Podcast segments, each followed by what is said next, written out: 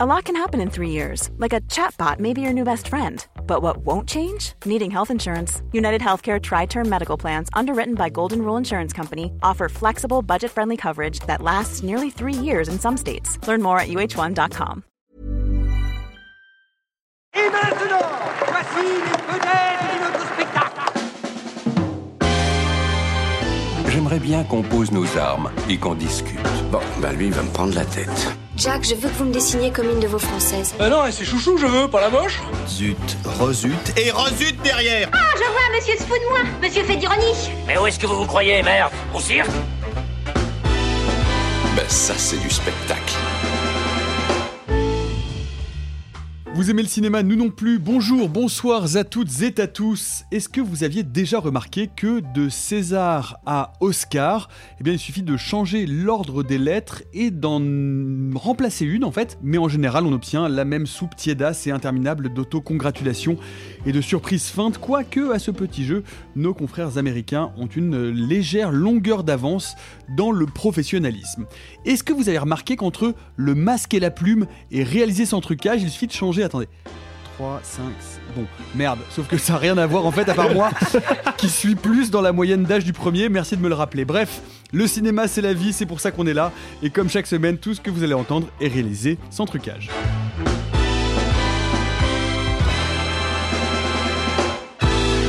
Ça dépasse tout ce que j'ai pu imaginer. Bonjour, bonsoir les amis, bonjour. Bonsoir, Bah, bonsoir. mais- Bonsoir, Nicolas. Mais Simon, dis donc, qu'est-ce qui se passe? T'as super bonne mine et tu sens bon cette semaine. C'est Bonsoir. alors ça ne marche pas. Tu es moins doué en accent que lui. Oh non. Mais c'est parce que tu n'es pas Simon. C'est peut-être ça aussi. Tu es Mélanie de la chaîne YouTube La Manie du cinéma. C'est ça. Bonsoir. Bienvenue Mélanie, bonsoir. Merci. Bonsoir, je suis si Mélanie. Voilà, bienvenue parmi nous. Euh, Simon, vous le retrouverez bien assez tôt. Pour le moment, on est très content d'avoir Mélanie. Ça donne une petite euh, touche de fraîcheur, notamment euh, olfactive dans cette pièce. Bref, le reste, vous le savez, c'est les tauliers habituels. Sophie, plutôt Oscar ou plutôt César? Alors, cette fois-ci, euh, César, parce qu'il y a eu un très bon prix euh, remis euh, meilleure actrice, on est, on est, on est ravis. Donc là, pour l'instant, César. Bisous Virginie Efira, on va en reparler tout à l'heure. Euh, euh, Alexis, niveau statuette alors Oscar ou César? Aucune des deux. Oh là là. Voilà. Non, non, si, si, si. Parce Non, que tu n'es pas très bibelot non, en fait. Non, non, non. euh, tant qu'à tant qu'à faire le César. Tant qu'à faire le César. C'est quand même. je- Bah, je trouve ça un peu moins ragardo, c'est un peu plus sympa sur une étagère. Voilà, c'est on est à ce niveau-là de- d'analyse. euh, Ah ouais. Et Arthur, niveau petit four et coupette, plutôt Oscar ou César Euh, bah Oscar, on va dire Oscar. Ah, Parce que t'as été aux Oscars, salopard. va. Bientôt justement, c'est pour ça. C'est ça, À tu espères. bientôt. Parce qu'il était euh, au César et d'ailleurs, tu vas nous en Je vous en parlerai. reparler tout à l'heure. Au programme cette semaine, en 12 lettres, une responsable des organisations sociales en entreprise. En 7 et 9 lettres, l'inverse de grande défaite. En 9 lettres, un quartier un peu rock'n'roll du nord de Paris. En 3 lettres, on peut en franchir le mur. Attention, il y a un piège. en 6 et 5 lettres, le royaume de la lumière outre-Manche. Le compte est bon, 387. Ben oui, à mon âge, excusez-moi, on regarde les chiffres et les lettres à la Wow. télévision l'après-midi parce qu'on n'a plus rien à faire. Avec Bertrand Renard. Oui. Non, avec Non. Jérôme Garcin. Ah non, c'est plus lui. Non, c'est plus Ah, c'est plus Bertrand Renard. ils sont Il a été viré, Ils ont il a été été viré. Scandale Scandale. Bon, allez, Une émission politique. on va commencer par le casseur de quartier de la semaine. Oui, casseur de quartier, tout à fait en français. C'est un très célèbre boxeur cinématographique en 5 lettres qui a eu droit à sa trilogie. Et oui, vous changez 3 lettres à Rocky et vous obtenez Creed, troisième opus des aventures pugilistes du fils de l'ennemi, puis ami, puis bromance de Rocky Balboa. Euh, Adonis Creed, c'est le nom du fils d'Apollo Creed. Le temps passe pour lui également. Il a raccroché les gants, mais la réapparition d'un ami oublié pourrait bien le contraindre à renfiler le short un peu large aux cuisses. Damien, on veut au monde entier, il veut de la casse. Je t'ai soutenu. Ah, t'as les nerfs. Passe la moitié de ta vie en tôle. À regarder quelqu'un vivre ta vie. Je veux tout ce à quoi j'ai droit. C'est quoi, une menace? Je sais pas ce qui t'arrive. Damien était comme mon frère. On peut même plus se parler. Creed 3, 2, donc 2, pas 2, enfin bon, Creed 3, 2 et avec Michael B. Jordan qui passe derrière la caméra pour ce troisième opus et toujours Ryan Coogler au scénario et à la production. Est-ce que la franchise cogne toujours Alexis? Euh, oui et non. Oui, parce que je trouve d'un point de vue de strict divertissement, non seulement Creed 3 est vraiment plutôt de bonne facture, on passe un bon moment, les combats sont rythmés, sont efficaces, on a des vrais shoots d'adrénaline. Je trouve que le développement euh, narratif autour des combats et de la raison de l'existence de ce combat précisément, eh ben encore une fois, est plutôt bien ficelé. Et puis j'aurais tendance à dire oui aussi parce que je trouve qu'en termes d'acting, c'est le gros gros point fort de cette euh, sous-trilogie, comme ça que je vais l'appeler. Je trouve que Michael B. Jordan incarne vraiment quelque chose de fort. Je trouve qu'il a vraiment réussi à caractériser un personnage qui a des complexités, des fragilités, et c'était pas évident quand on voit déjà toute la ribambelle de personnages qui l'ont précédé dans la franchise Rocky. Et en même temps, moi j'ai un souci avec Creed 3 que je n'avais pas avec les deux précédents, quand bien même je trouve que c'est un meilleur film euh, en termes de divertissement que Creed 2. Le problème c'est que pour la première fois depuis vraiment le début de la franchise Rocky et c'est une franchise pour laquelle j'ai vraiment beaucoup beaucoup d'affection et beaucoup d'estime. Pour la première fois, j'ai le sentiment que ça y est, on a atteint le point de non-retour de la sérialisation dans le sens où j'ai vraiment le sentiment que la saga ne dialogue plus qu'avec elle-même. C'est-à-dire que faut resituer un petit peu pour les gens qui n'auraient peut-être pas vu Rocky, enfin les, les Rocky et les deux Creed précédents.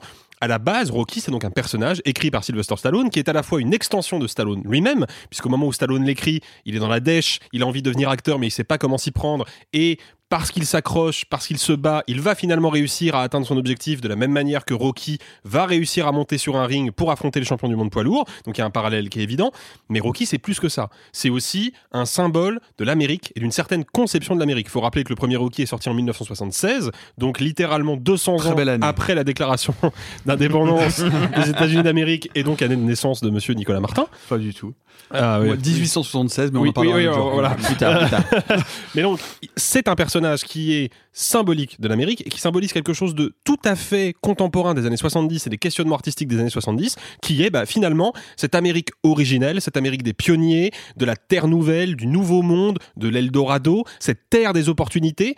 Où est-ce qu'elle est passée maintenant? Et bah en fait, Rocky nous dit Et pour un immigré italien qui Bien vient, c'est-à-dire que c'est l'American Dream, la possibilité d'un seul coup de passer de petit malfrat de la rue à champion du monde de poids lourd en boxe. Évidemment, sauf que ça c'est la motivation de Rocky, mais en vérité ce que Rocky symbolise c'est justement, bah, il pose cette question, Stallone, avec ce film, où est passée cette Amérique originelle, cette Amérique des valeurs, de l'égalité, des opportunités pour tous? Eh ben elle a été digérée, aliénée, écrasée par la société du spectacle que représente Apollo Creed, qui est clairement présenté moins comme un sportif de haut niveau que comme un businessman capitaliste. Ce que fait Rocky, c'est que cette Amérique qui relève à l'époque de l'utopie, parce que justement il est candide, il est naïf, c'est pas un garçon très intelligent, c'est pas un garçon qui a une connaissance précise des mécaniques du monde dans lequel il vit, parce qu'il s'accroche à, cette- utopie suffisamment longtemps, il va réussir à la faire advenir de nouveau en montant sur le ring et en atteignant son objectif. Et à partir de là, dans tous les films suivants, et ça vaut aussi pour les deux Creed, la mythologie créée par Stallone va être prolongée questionner. Et à chaque film, à chaque nouveau film, la figure de Rocky et plus tard celle de Creed vont dialoguer avec l'Amérique de leur époque, avec l'Amérique qui leur est contemporaine. Donc il y a tout un bagage de références politiques, sociales, culturelles qui, à mon sens, font vraiment l'intérêt premier de Rocky. Regardez la saga Rocky et les deux Creed, c'est littéralement contempler une page d'histoire de l'Amérique pendant qu'elle s'écrit. Or là, j'ai l'impression que bah, pour la première fois, les personnages ne sont plus des symboles. Les personnages sont juste des personnages. Les péripéties ne sont plus révélatrices de quelque chose, du- d'une sorte de réalité sociale, ce sont juste des péripéties. Et les références aux films précédents, parce qu'il y en a quand même quelques-unes qui sont amenées, je trouve, avec beaucoup de subtilité, je dois le souligner, bah, ces références-là ne sont plus que des références. C'est-à-dire qu'elles n'ont plus elles ne sont plus mobilisées pour prolonger un discours, elles sont mobilisées juste pour nous rappeler que le film qu'on regarde est le neuvième film d'une franchise qui a démarré il y a bientôt 50 ans. Je trouve ça dommage. Ça n'enlève rien aux qualités divertissantes du film et surtout la scène de combat finale, je dois bien le reconnaître, est l'une des scènes de combat les plus nerveuses de toute la franchise. Elle est très efficace, elle est très plaisante. Il y a vraiment, comme je le disais tout à l'heure, un shoot d'adrénaline.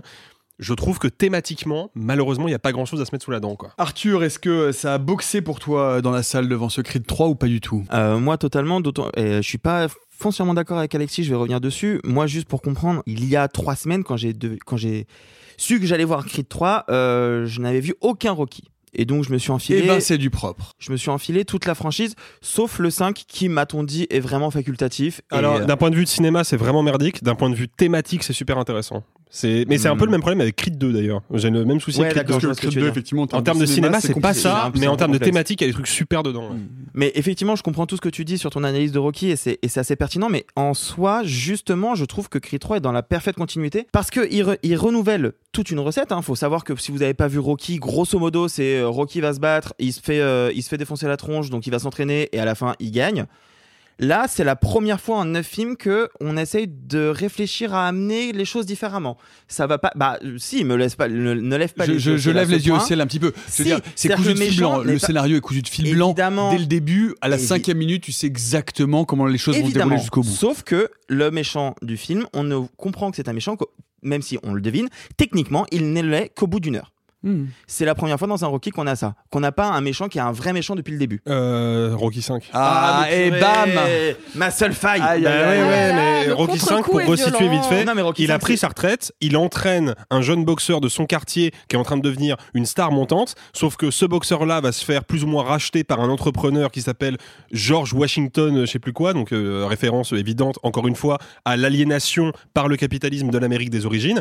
Et du coup, ce jeune boxeur qui était le poulain de Rocky va devenir son rival et va finir par le défoncer dans une baston de rue. Donc, on, encore une fois, Spoiler toute la saga. hein. Ok, ok, mais je trouve que Mais là, il y a un c'est- une référence, c'est une référence qui est super discrète parce que tout tout le bagage scénaristique autour de cette structure-là a été totalement changé en fait dans Creed 3. Donc moi j'ai George vu la Washington référence Duke. Ge- George Washington Duke, ouais. Et euh, donc c'est normal en quelque sorte que euh, même si t'avais vu Rocky 5 t'aurais peut-être pas vu le parallèle parce que pour le coup vraiment ça a été remanié ça a été repensé Mais du coup, moi, moi, je, moi qui me suis pris, mais vraiment, j'en ai mangé 7 en deux jours, euh, j'avais peur de m'ennuyer. Tu sais, il y a un moment où c'est bon, j'ai vu le même film encore et encore, et ben j'ai pas eu cette sensation-là avec Creed 3. J'ai vraiment eu l'impression de voir un film différent qui proposait autre chose. Déjà dans la manière de filmer les bastons, parce que comme l'a dit Alexis, la scène finale, mais pas que celle-là. euh, Michael B. Jordan, il le dit en interview, une de ses inspirations, c'est les animés. C'est l'animation japonaise et c'est les mangas. Et ça se voit. Il essaye, c'est rigolo. Y a, moi j'aime bien les premiers films parce qu'il y a une forme de naïveté dans je veux insuffler un truc, je veux mettre mes inspirations. Donc Michael B, il, il fait plein de petits effets avec sa caméra, des petits ralentis, des, des, des zooms, des. il mais qui a sont extrêmement efficaces. Et en fait, il ça marche. décompose en fait sa- son combat de boxe avec les commentaires, ce qui les rend extrêmement lisibles, Ouais. extrêmement immersifs. Et Mais dans ça les moments d'action, d'un seul vois. coup, il joue des, il joue des très très gros ralentis qui sont extrêmement douloureux. Il faut le dire. hein. C'est des Ouais, combats ouais, où, ça on- ça, ça- ça fait mal au corps, quoi. Donc ça, là-dessus, c'est extrêmement réussi. Mais et ça aurait pu ne pas l'être, tu vois, ça aurait pu être totalement kitsch et grossier. Et je trouve que justement, il s'amuse, il va faire quelque chose. Euh, Les coups de poing, c'est clairement des coups de poing de Dragon Ball. Enfin, tu vois, il, il va là-dedans. Oui, et dans les regards, il va chercher du western aussi. Bah Enfin, Il va chercher dans ses ralentis. Il y a quelque chose dans l'opposition euh, face-to-face qui fonctionne en tout cas très très bien dans la façon, dans la scénographie de ses combats. Et là où je suis pas d'accord avec, euh, avec Alexis, même si je comprends son point de vue, c'est que même si ça peut être plus grossier ou, ou moins raffiné, eh ben, l'introduction de, de- du personnage qui va devenir le méchant, justement, c'est un commentaire politique sur l'Amérique euh, de Bush. Sur ces gamins de rue euh, délaissés qui vont faire des combats euh, pour essayer de gagner 3 francs 6 sous et qui galèrent. Et, et comment l'un peut réussir là où l'autre va prendre parce que spoiler ils sont noirs. Non, Donc, mais- pour moi il y a un commentaire politique. Alors, ouais, j'ai le- sentiment que ça avait déjà été quand même pas mal défriché par Creed 1 et 2 ça tu vois. Il faut expliquer, il faut que alors et puis Pardon, ça va permettre ça va permettre d'avancer et de, d'avancer sur euh, et de vous entendre sur sur une autre facette de ce film, c'est que donc le l'opposant, l'antagoniste, il est interprété par euh, Jonathan Majors qui Qu'on adore. euh, qu'on adore et qui joue euh, euh, Dame euh, Anderson, qui est l'ami d'enfance de, de Creed, qui va faire de la tôle, qui sort de 18 ans de tôle et qui, alors qu'il est plus vieux que Creed, veut revenir et qui veut revenir pour prendre le titre. Et Creed a beau lui dire, bah eh, non, t'es trop a- vieux, tu ouais. pourras, tu pourras Bah, pas y arriver. vieux. Et puis il y a des, il y a une démarche. Enfin, il y a un truc administratif limite quoi. Tu peux pas arriver tout de suite et être champion. Et néanmoins, lui dit Moi, je me suis entraîné, je me suis entraîné 18 ans en tôle, et, et il va jouer effectivement pas tout à fait selon les règles. Et on peut dire que c'est aussi l'un- l'une des grandes qualités, l'un des points forts de ce Creed 3 Arthur, c'est Jonathan Majors, Ah, qui est. Moi, moi, j'ai eu du mal à le reconnaître au début, en fait. Il Ah m'a ouais, fallu- c'est vrai ah ouais, au début, je savais que c'était lui, j'étais là, genre, mais c'est bizarre. J'ai eu du mal à le reconnaître physiquement, tellement il est dans une forme d'interprétation qui modifie les traits de son visage. Mais en fait, il y a l'interprétation et je pense son corps. Parce que Jonathan Majors, on l'a connu il y a quelques années, alors que ce soit avec Lovecraft, Lovecraft Country ou euh, euh, The Harder They Fall ou qu'importe, les films qu'il a fait avant, il n'avait pas cette carrure-là. Et cette carrure, on sait très bien qu'il l'a pas prise pour Marvel, parce que c'est aussi Kang dans le dernier Ant-Man. Il l'a prise clairement pour Creed 3. Clong, tu veux dire Cl- Clang. Ah, Clong. Kling Clong. Non, mais c'est Je le bruit. plus. Ah, pardon. Euh, il l'a clairement pris pour Creed. Et CF, il a... les épisodes précédents, on va pas revenir sur le même franchement, écoutez un peu. Euh, il a un corps hallucinant et il a la carrure qui est avec. Il a la stature du mec qui, qui, qui est un peu cloîtré et qui en même temps se révèle sur le, sur le ring. Jonathan Majors, il est incroyable et il est incroyable dans justement ce qu'il veut incarner de vengeance et de vengeance de cette euh, enfance délaissée par une Amérique parce qu'il est noir. Et là où je suis pas d'accord avec Alexis, c'est que je trouve qu'il dépasse les thèmes, ce thème-là en tout cas, il le dépasse dans sa manière de l'exploiter. Il, Là, il le, c'est- il le dépasse par rapport à ce que faisait Creed 1 et 2 en fait. Sophie est en train de montrer des photos de, de, de, de mais Jonathan c'est hallucinant en termes de, en termes de pourcentage Ah, de mais- gras. mais- je pense qu'on ah, est mais proche du néant quoi. En fait, c'est que avant l'émission, genre vraiment, les, les garçons étaient en train de discuter de, de l'anatomie presque surhumaine du fait qu'on voyait quasiment les muscles à, à Ah non, mais on- quoi. non mais il y a des muscles qui n'existent pas sur son corps, c'est surprenant quand même. vraiment- Ah, non, mais- on, on dirait une poupée Ken un petit peu. Non, non, non, non, non. Il faut les voir sur le ring quand ils ont tous les deux torse nu, face à face, en train de se battre. Moi, je veux bien faire Charlotte Gainsbourg entre eux, si vous voulez.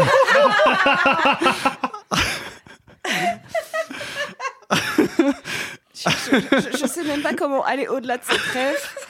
Euh, Oh merde. C'était une super émission. J'ai vraiment Merci. apprécié la. Eh ben, les amis. Et à la semaine prochaine. Pardon. Ce qui est d'autant plus étonnant avec Jonathan Majors, c'est que non mais moi je reprends, moi je reprends, moi je suis professionnel les gars. Démerdez-vous avec votre fou rire.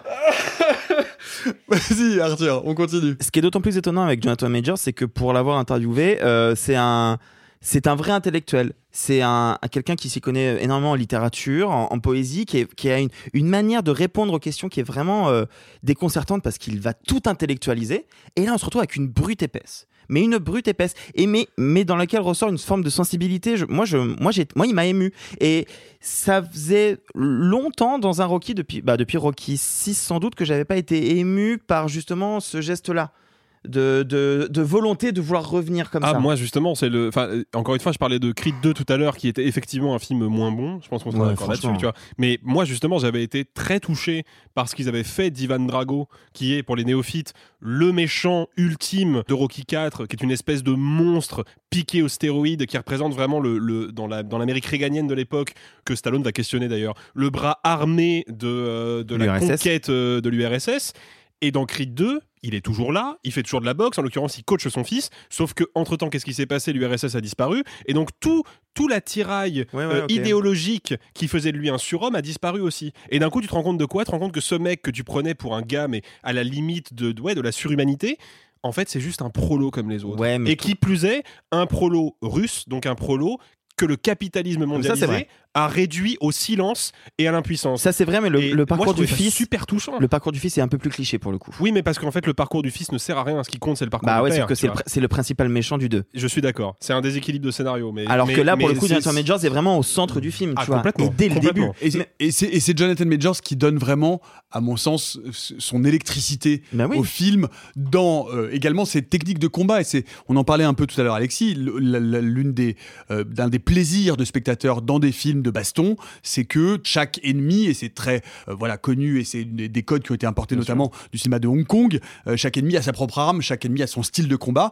Et là, contrairement au Creed ou même au Rocky précédent, là, Jonathan Majors, euh, Dame, comment il s'appelle, Dame Anderson, il a son style de combat, il a une brutalité physique qu'on la retrouve rue, dans la façon qu'on, dans, dans- dans la façon dont sont scénarisés les combats. Et je trouve que c'est vraiment l'un des, l'une des, des clés intéressantes qui rend ce film relativement haletant sur une trame scénaristique qui est assez classique et pas très très pas très surprenante et très très banale. mais comme fondamentalement toutes les trames de, de Rocky, d'ailleurs, on pourrait voir dans le parcours de, de Jonathan Majors une, une, comme je le disais peut-être tout à l'heure, une référence au, euh, au parcours de Clubber Lang, le méchant joué par Mr. T dans Rocky 3, qui est cette espèce de mec qui Mm. justement vient du, du bas, vient de- du peuple, de la rue, qui a pas les moyens de d'avoir les entraînements que son adversaire a, mais qui, parce qu'il a la rage de vaincre, va remonter jusqu'au top. Et il y a vraiment cette idée-là dans le, dans le personnage de Mhm. Majors. Mais je trouve qu'effectivement, il apporte quelque chose de, de, de brisé. Et je trouve intéressant d'avoir un personnage qui est présenté comme un boxeur redoutable, qui est une machine de muscles et qui, à tout moment, paraît au bord de la rupture euh, psychologique. Trouve Hmm. qu'en termes de caractérisation, c'est vraiment, vraiment bien foutu. Et je pense que je suspecte que ce soit une trouvaille de Ryan Coogler qui est à l'écriture. Parce que Ryan Coogler Ah, l'a prouvé possible. avec Creed. Il est vraiment, vraiment un très bon dessinateur de personnages. Et il y a un truc aussi, parce que moi je l'ai vu en projection presse euh, avec un journaliste qui connaît beaucoup mieux la boxe que moi, et il m'a cité plein de références en me disant, tu vois, ce combat-là, ce geste-là, ça c'est Mohamed Ali en 64, machin. Et en fait, je pense que c'est un film qui est rempli de, symboles, de, de moments clés de l'histoire de la boxe et aussi de l'histoire de l'Amérique noire. Et je pense qu'il faut aller vraiment euh, regarder ça de ce regard-là, que moi je n'ai pas. Mais je pense que c'est un film qui est riche euh, en symboles. Et euh, il faut rappeler euh, néanmoins qu'il il y a trois combats dans le film, que le reste et le reste des enjeux, le reste des arcs narratifs est quand même vraiment très peu intéressant. Celui de la mère est très peu intéressant. Celui Mm. de la fille est esquissé, il est à peine tenu. Euh, néanmoins, euh, un dernier mot, euh, sans rien vous révéler, il y a quelque chose que je trouve aussi d'assez intéressant dans l'épure, ou en tout cas dans la recherche finalement de, de créativité ou d'innovation. C'est dans le combat final, dont on ne vous révélera rien, il y a un moment donné où en fait on bascule presque vers de l'abstraction.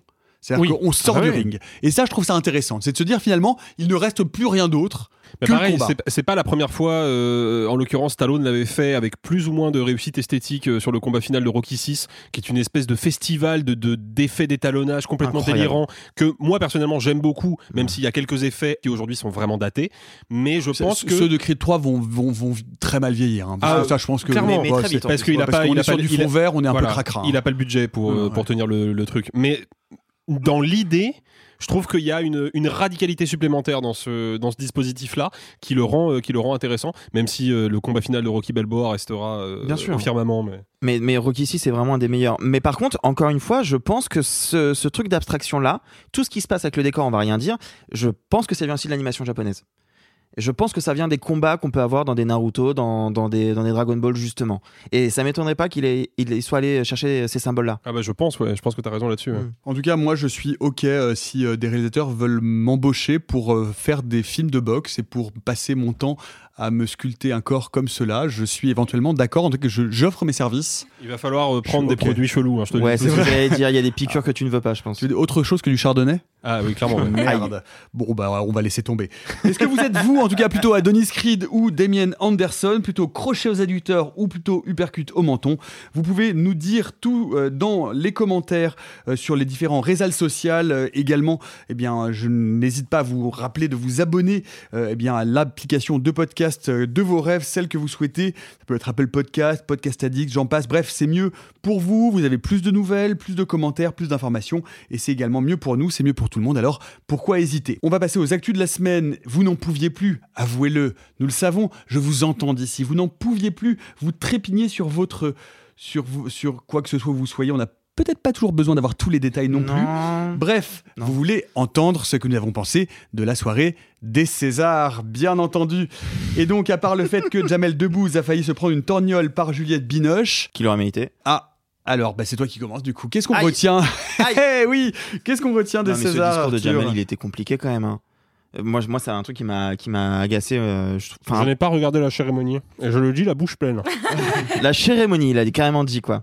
Euh, non, euh, moi j'ai, enfin, comment dire, j'ai une expérience différente parce que comme tu l'as dit, moi j'étais dans la salle, donc je pense que je n'ai pas eu euh, Comment la il se même, la pète le même ressenti que vous. Non, c'est vrai, moi je me suis pas ennuyé une seule fois. Par contre, c'est vrai a reste un des- petit peu de caviar dans la moustache. Ah, pardon, excusez-moi. Par contre, euh, effectivement, il y avait des discours qui m'ont vraiment gêné, et notamment tout le passage de Jamel Debbouze en intro qui va dire que le cinéma d'auteur français, euh, on s'ennuie, euh, c'est nul, machin. Je trouve que Gébinoche a eu raison de répondre. Ahmed Silla a eu, je pense, un geste que je comprends de gêne, mais qui est extrêmement malvenu et déplacé quand il y a eu cette militante écolo qui est venue. Et alors, vous, vous l'avez pas vu, mais moi j'ai vu ce qui s'est passé du coup. Vous, vous avez apparemment, vous avez eu une coupure à l'écran. Raconte-nous tout, on veut les insights. En fait, une- en fait, il ne s'est ouais. rien passé. Quand ça a coupé, il y a deux gardes du corps, ou je sais pas, euh, de la- deux gars de la Sécu qui sont venus, qui l'ont attrapé. Elle s'est laissée allonger par terre. Un qui a pris par les bras, un par les pieds. Ils sont partis. Ahmed Silla a fait un petit tour de scène en disant Allez, je me ressaisis. Et euh, en disant Putain, merde, encore sur moi que ça tombe, machin, machin. Le même Reagan, encore et encore. Et je comprends que quand tu présentes, tu es stressé, tu es face à un événement comme ça, ça te met mal à l'aise. Je pense que la moindre des choses aurait été d'essayer de comprendre le geste de la personne. Mm. Et en fait, moi, j'ai été face à une espèce de d'incrédulité de tout le monde se disait mais on n'a pas compris le message, de quoi ça parle? Elle a été éjectée de manière pas violente, mais quand même par la force quelque part. On surtout, elle a, été, elle a été coupée de l'émission euh, en direct fois, par Canal+. Ça, c'est ce que vous avez vu. Même nous, dans la salle, on ne comprenait pas ce qui se passait. Et là où je pense qu'il aurait été justement un geste un peu plus professionnel et carré de la part de Ahmed Silla et, euh, et Léa Drucker de d'expliquer un peu la démarche. Bah voilà, c'était une militante écolo. euh, voilà, je sais pas, je sais pas s'ils auraient pu le faire. Je sais pas s'ils avaient envie de le faire, mais voilà. Mais c'était pas les seuls moments de, la- de, de, de la cérémonie. Hein. Le discours de de Vos et euh, Personnaz m'a mis vraiment mal à l'aise. Outre le fait que ce n'est pas drôle, il y a eu un espèce de, Il faut que tu nous en donnes un peu plus pour les gens qui ont pas regardé la cérémonie, que tu nous dises de quoi de, de. Vos et, euh, et Raphaël Personnaz débarquent pour donner le prix euh, documentaire. Donc d'abord le court métrage documentaire, puis ensuite euh, le long métrage documentaire. Et ils arrivent avec une espèce de mépris ou en disant, euh, en gros, tout un speech sur le fait qu'ils ont le prix le plus nul à remettre de la soirée.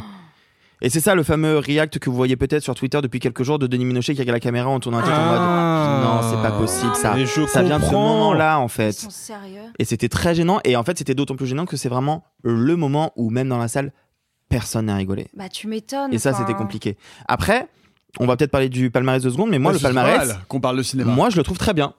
Bah, moi, je le trouve très bien. Il y a une, enfin, il y a une rafle. Il y a une vraie rafle de la nuit du 12 et c'est, amplement. Enfin, moi personnellement, ça a été un de mes coups de cœur de l'année dernière. Je trouve que c'est amplement mérité, Ouais, euh, que c'est un film qui, qui mérite par son propos, par sa réalisation, par tout en fait. Mm. Et euh, moi, j'avoue que mon, mon gros euh, coup de cœur, c'est je suis très contente que Asbestas ait gagné un prix Ouais, parce sûr. que pour le coup, c'était mon énorme coup de cœur euh, franco euh, parce que qui a gagné ça- le prix du meilleur film étranger, qui avait gagné euh, tous les prix, qui avait fait une rafle absolue au Goya, Goya. qui est l'équivalent ça. des Césars en Espagne. Espagne. Après, justement, j'avais une petite question par rapport à ça, c'est que c'est une coproduction française, donc ça peut quand même, Non, parce euh, que vu que c'est coprod. ça marche quand même pour euh, étrangers. Ok, Je. Bah, en fait, je crois, je- peut-être je dis une connerie, mais je crois que dans le cas d'une coproduction, ce qui détermine si c'est un film français ou un film étranger, c'est le pourcentage de capitaux. Ouais. Par exemple, Amour de mémoire n'était pas une production 100% française, faudrait vérifier, mais Mais je crois il y a- que il y c'était a pas 100% très- de toute manière, il faut mais savoir. c'était majoritairement Il y français. a quasiment aucun film qui est 100% d'une nationalité aujourd'hui. Bah, bien sûr. Bien sûr. Parce Avec que les la- tax shelters et les tax compagnie. shelters, euh, faut savoir que je je- j'ai pas de chiffres exacts, mais il y a énormément de films qui ont leur post-prod en Belgique, par exemple. Ouais. Oui. C'est l'équivalent des films américains qui font leur post-prod au Canada ou qui vont tourner au Canada parce qu'il y a des, des- donc du coup ça crée des coprods.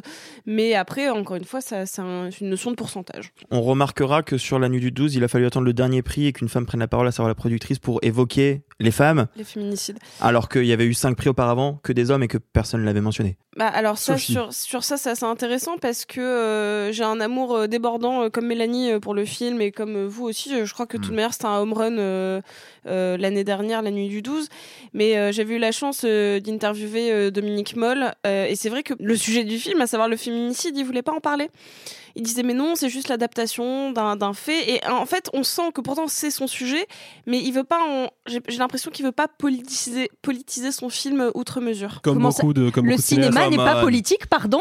Comme, euh, hein Non, mais, mais c'était drôle, c'était une, une drôle de volonté de, de réalisateur de pas vouloir s'ancrer dans une, dans une mouvance, comme si presque on pouvait le reprocher au film. Après, de- Comme s'il voulait que son film soit, soit juste analysé pour son objet et non pas pour son fond. Mm. Mais d'une manière plus pragmatique, il faut aussi euh, se, se rappeler que les interviews de ce type-là, parce que c'était dans le cadre d'un John 4 Press, je pense qu'en tant que cinéaste, quand tu sais qu'il y a un sujet sur Mm. lequel tout le monde va te poser des questions, si tu laisses la porte d'entrée sur une question le lendemain de la publication de l'interview, tu n'as plus que des questions sur Ouais. ce sujet-là. Et je pense que Dominique Moll, il avait envie de parler Ouais. de cinéma et pas forcément de politique, parce que tout Mais est dans C'est le pour film. ça que je, je lui, je lui Bien reproche sûr. pas, hein, en tout Mais c'est juste pour se euh, préciser au public, je pense que Dominique Moll, il est bien conscient de la dimension féministe du film. Il avait juste pas simplement pas envie que le film devienne un étendard. Ce César, là, tu peux en parler.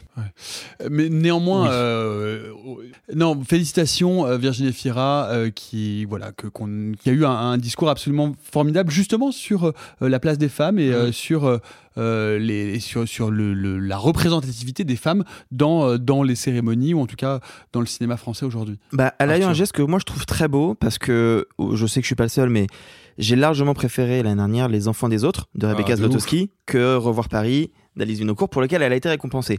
Et je trouve ça très joli de sa part d'avoir cité hommage. euh, le film et ensuite de citer toutes les autres cinéastes qui n'ont pas été nommés dans la catégorie euh, meilleur réalisateur, meilleure réalisatrice. Et, euh, et là-dessus, je, je trouve ça assez joli. Surtout que pour un film pour lequel tu es récompensé, quoi. Ça prouve qu'elle est, elle a une forme de fidélité et de la même manière, elle a cité Justine Trier, qui est euh, celle qui l'a révélée euh, dans Victoria. Donc, non, non, euh, c'est pas du tout étonnant de la part de Virginie Efira de rendre hommage à ces réalisatrices, à ces artistes-là. Et c'est pas la première à l'avoir fait dans la cérémonie. D'autres femmes, parce qu'en fait, j'ai regardé, beaucoup de femmes ont été récompensées malgré tout sur euh, de la musique, ce qui est une première, je crois, où C'est la première compositrice primée au César ever. Ouais. côté court métrage ou animation, c'était des femmes. Donc il y en a eu d'autres et à chaque fois, chaque femme venait et parlait parlé de ça et il y a eu. C'est une femme qui a été primée dans euh, le, le César de meilleure actrice pour un second rôle. C'est vrai, ouais, ça c'est c'est assez fort. Ouais. C'est assez fort en symbole. Noémie C'est progressiste un peu Ouais, quand ouais. même. hein. Non mais comme quoi on avance. Non, on avance, on avance. Non mais voilà, je trouve que le geste était Meilleur assez joli de. c'était une femme aussi. Oh, c'est bien fait quand même la vie. hein. Ah, Elle peut- était déjà longue avant cette vanne. hein. Il n'y a pas Ouais, besoin d'en ok. rajouter une. hein, Mais elle reviendra pour les Oscars dans trois semaines, ne t'en fais Ah, pas. Euh, non, petit grief, euh, petit grief, on va se calmer. Saint-Omer, meilleur premier film, c'était couru d'avance. Encore une fois, ce n'est pas un premier film. Mm. S'il Ouais, n'avait c'est pas un été dans premier film de fiction. Ouais. S'il avait été en meilleur film, il l'aurait sans doute pas gagné face à la nuit du 12, donc ils l'ont mis là pour qu'il remporte quelque chose. Mais quand même, c'est enlever des chances à Falcon Lake ou au pire qui méritait aussi d'être euh, récompensé. Euh, mais bon, voilà, comme ça, on a une cinéaste, une réalisatrice qui est, qui est récompensée. Non, après, euh, moi, il y a un truc que je trouve fascinant, je sais pas ce que vous en pensez, mais Benoît Magimel de César d'affilée, c'est Ouais, quand même Benoît- dingue. alors déjà, Benoît Magimel, le GOAT. Non, il, faut, poser la, la base parce que oui, deux Césars d'affilée, c'est quand même pas rien, mais surtout un César pour son plus grand rôle ever. Pacifiction. Mais non, mais il est vraiment. si Et un avez- film qui n'est pas un film à César, justement, comme on Ah pourrait bah non, mais pas du tout. C'est une, c'est une piraterie. euh. Mais euh, de la même manière que Serra a réussi à partiellement pirater le Festival de Cannes, parce qu'il s'est quand même retrouvé en compétition officielle, ce ce qui me dépasse encore aujourd'hui, parce que le film était clairement pas fait pour ce jury-là. Et d'ailleurs, il a rien eu. Le mec a réussi encore une fois à pirater les Césars. Deux Césars pour Pacifiction, un pour Benoît Magimel qui est absolument extraordinaire, et un pour le chef opérateur Arthur Thor Hyper mérité. qui a fait un travail de malade. Si vous n'avez pas vu Pacifiction, regardez Pacifiction. Mélanie. Moi, j'ai aussi un petit grief euh, parce que j'ai été très mal à l'aise pendant la, la cérémonie et j'ai skippé ce passage-là. C'est le moment où Valérie Lemercier et Jérôme Commandeur font leur sketch sur la salle de Mm. cinéma sur les exploitants. Alors, j'ai pas tout vu parce que vraiment, j'ai été pas bien. Et juste, en fait, euh, je trouve que c'est cool dans une cérémonie comme les Césars de vouloir parler des exploitants. C'est même super important parce que sans les exploitants, en fait, il n'y a pas de salle de cinéma. Mais faites-le bien, en fait. C'était pas bien fait.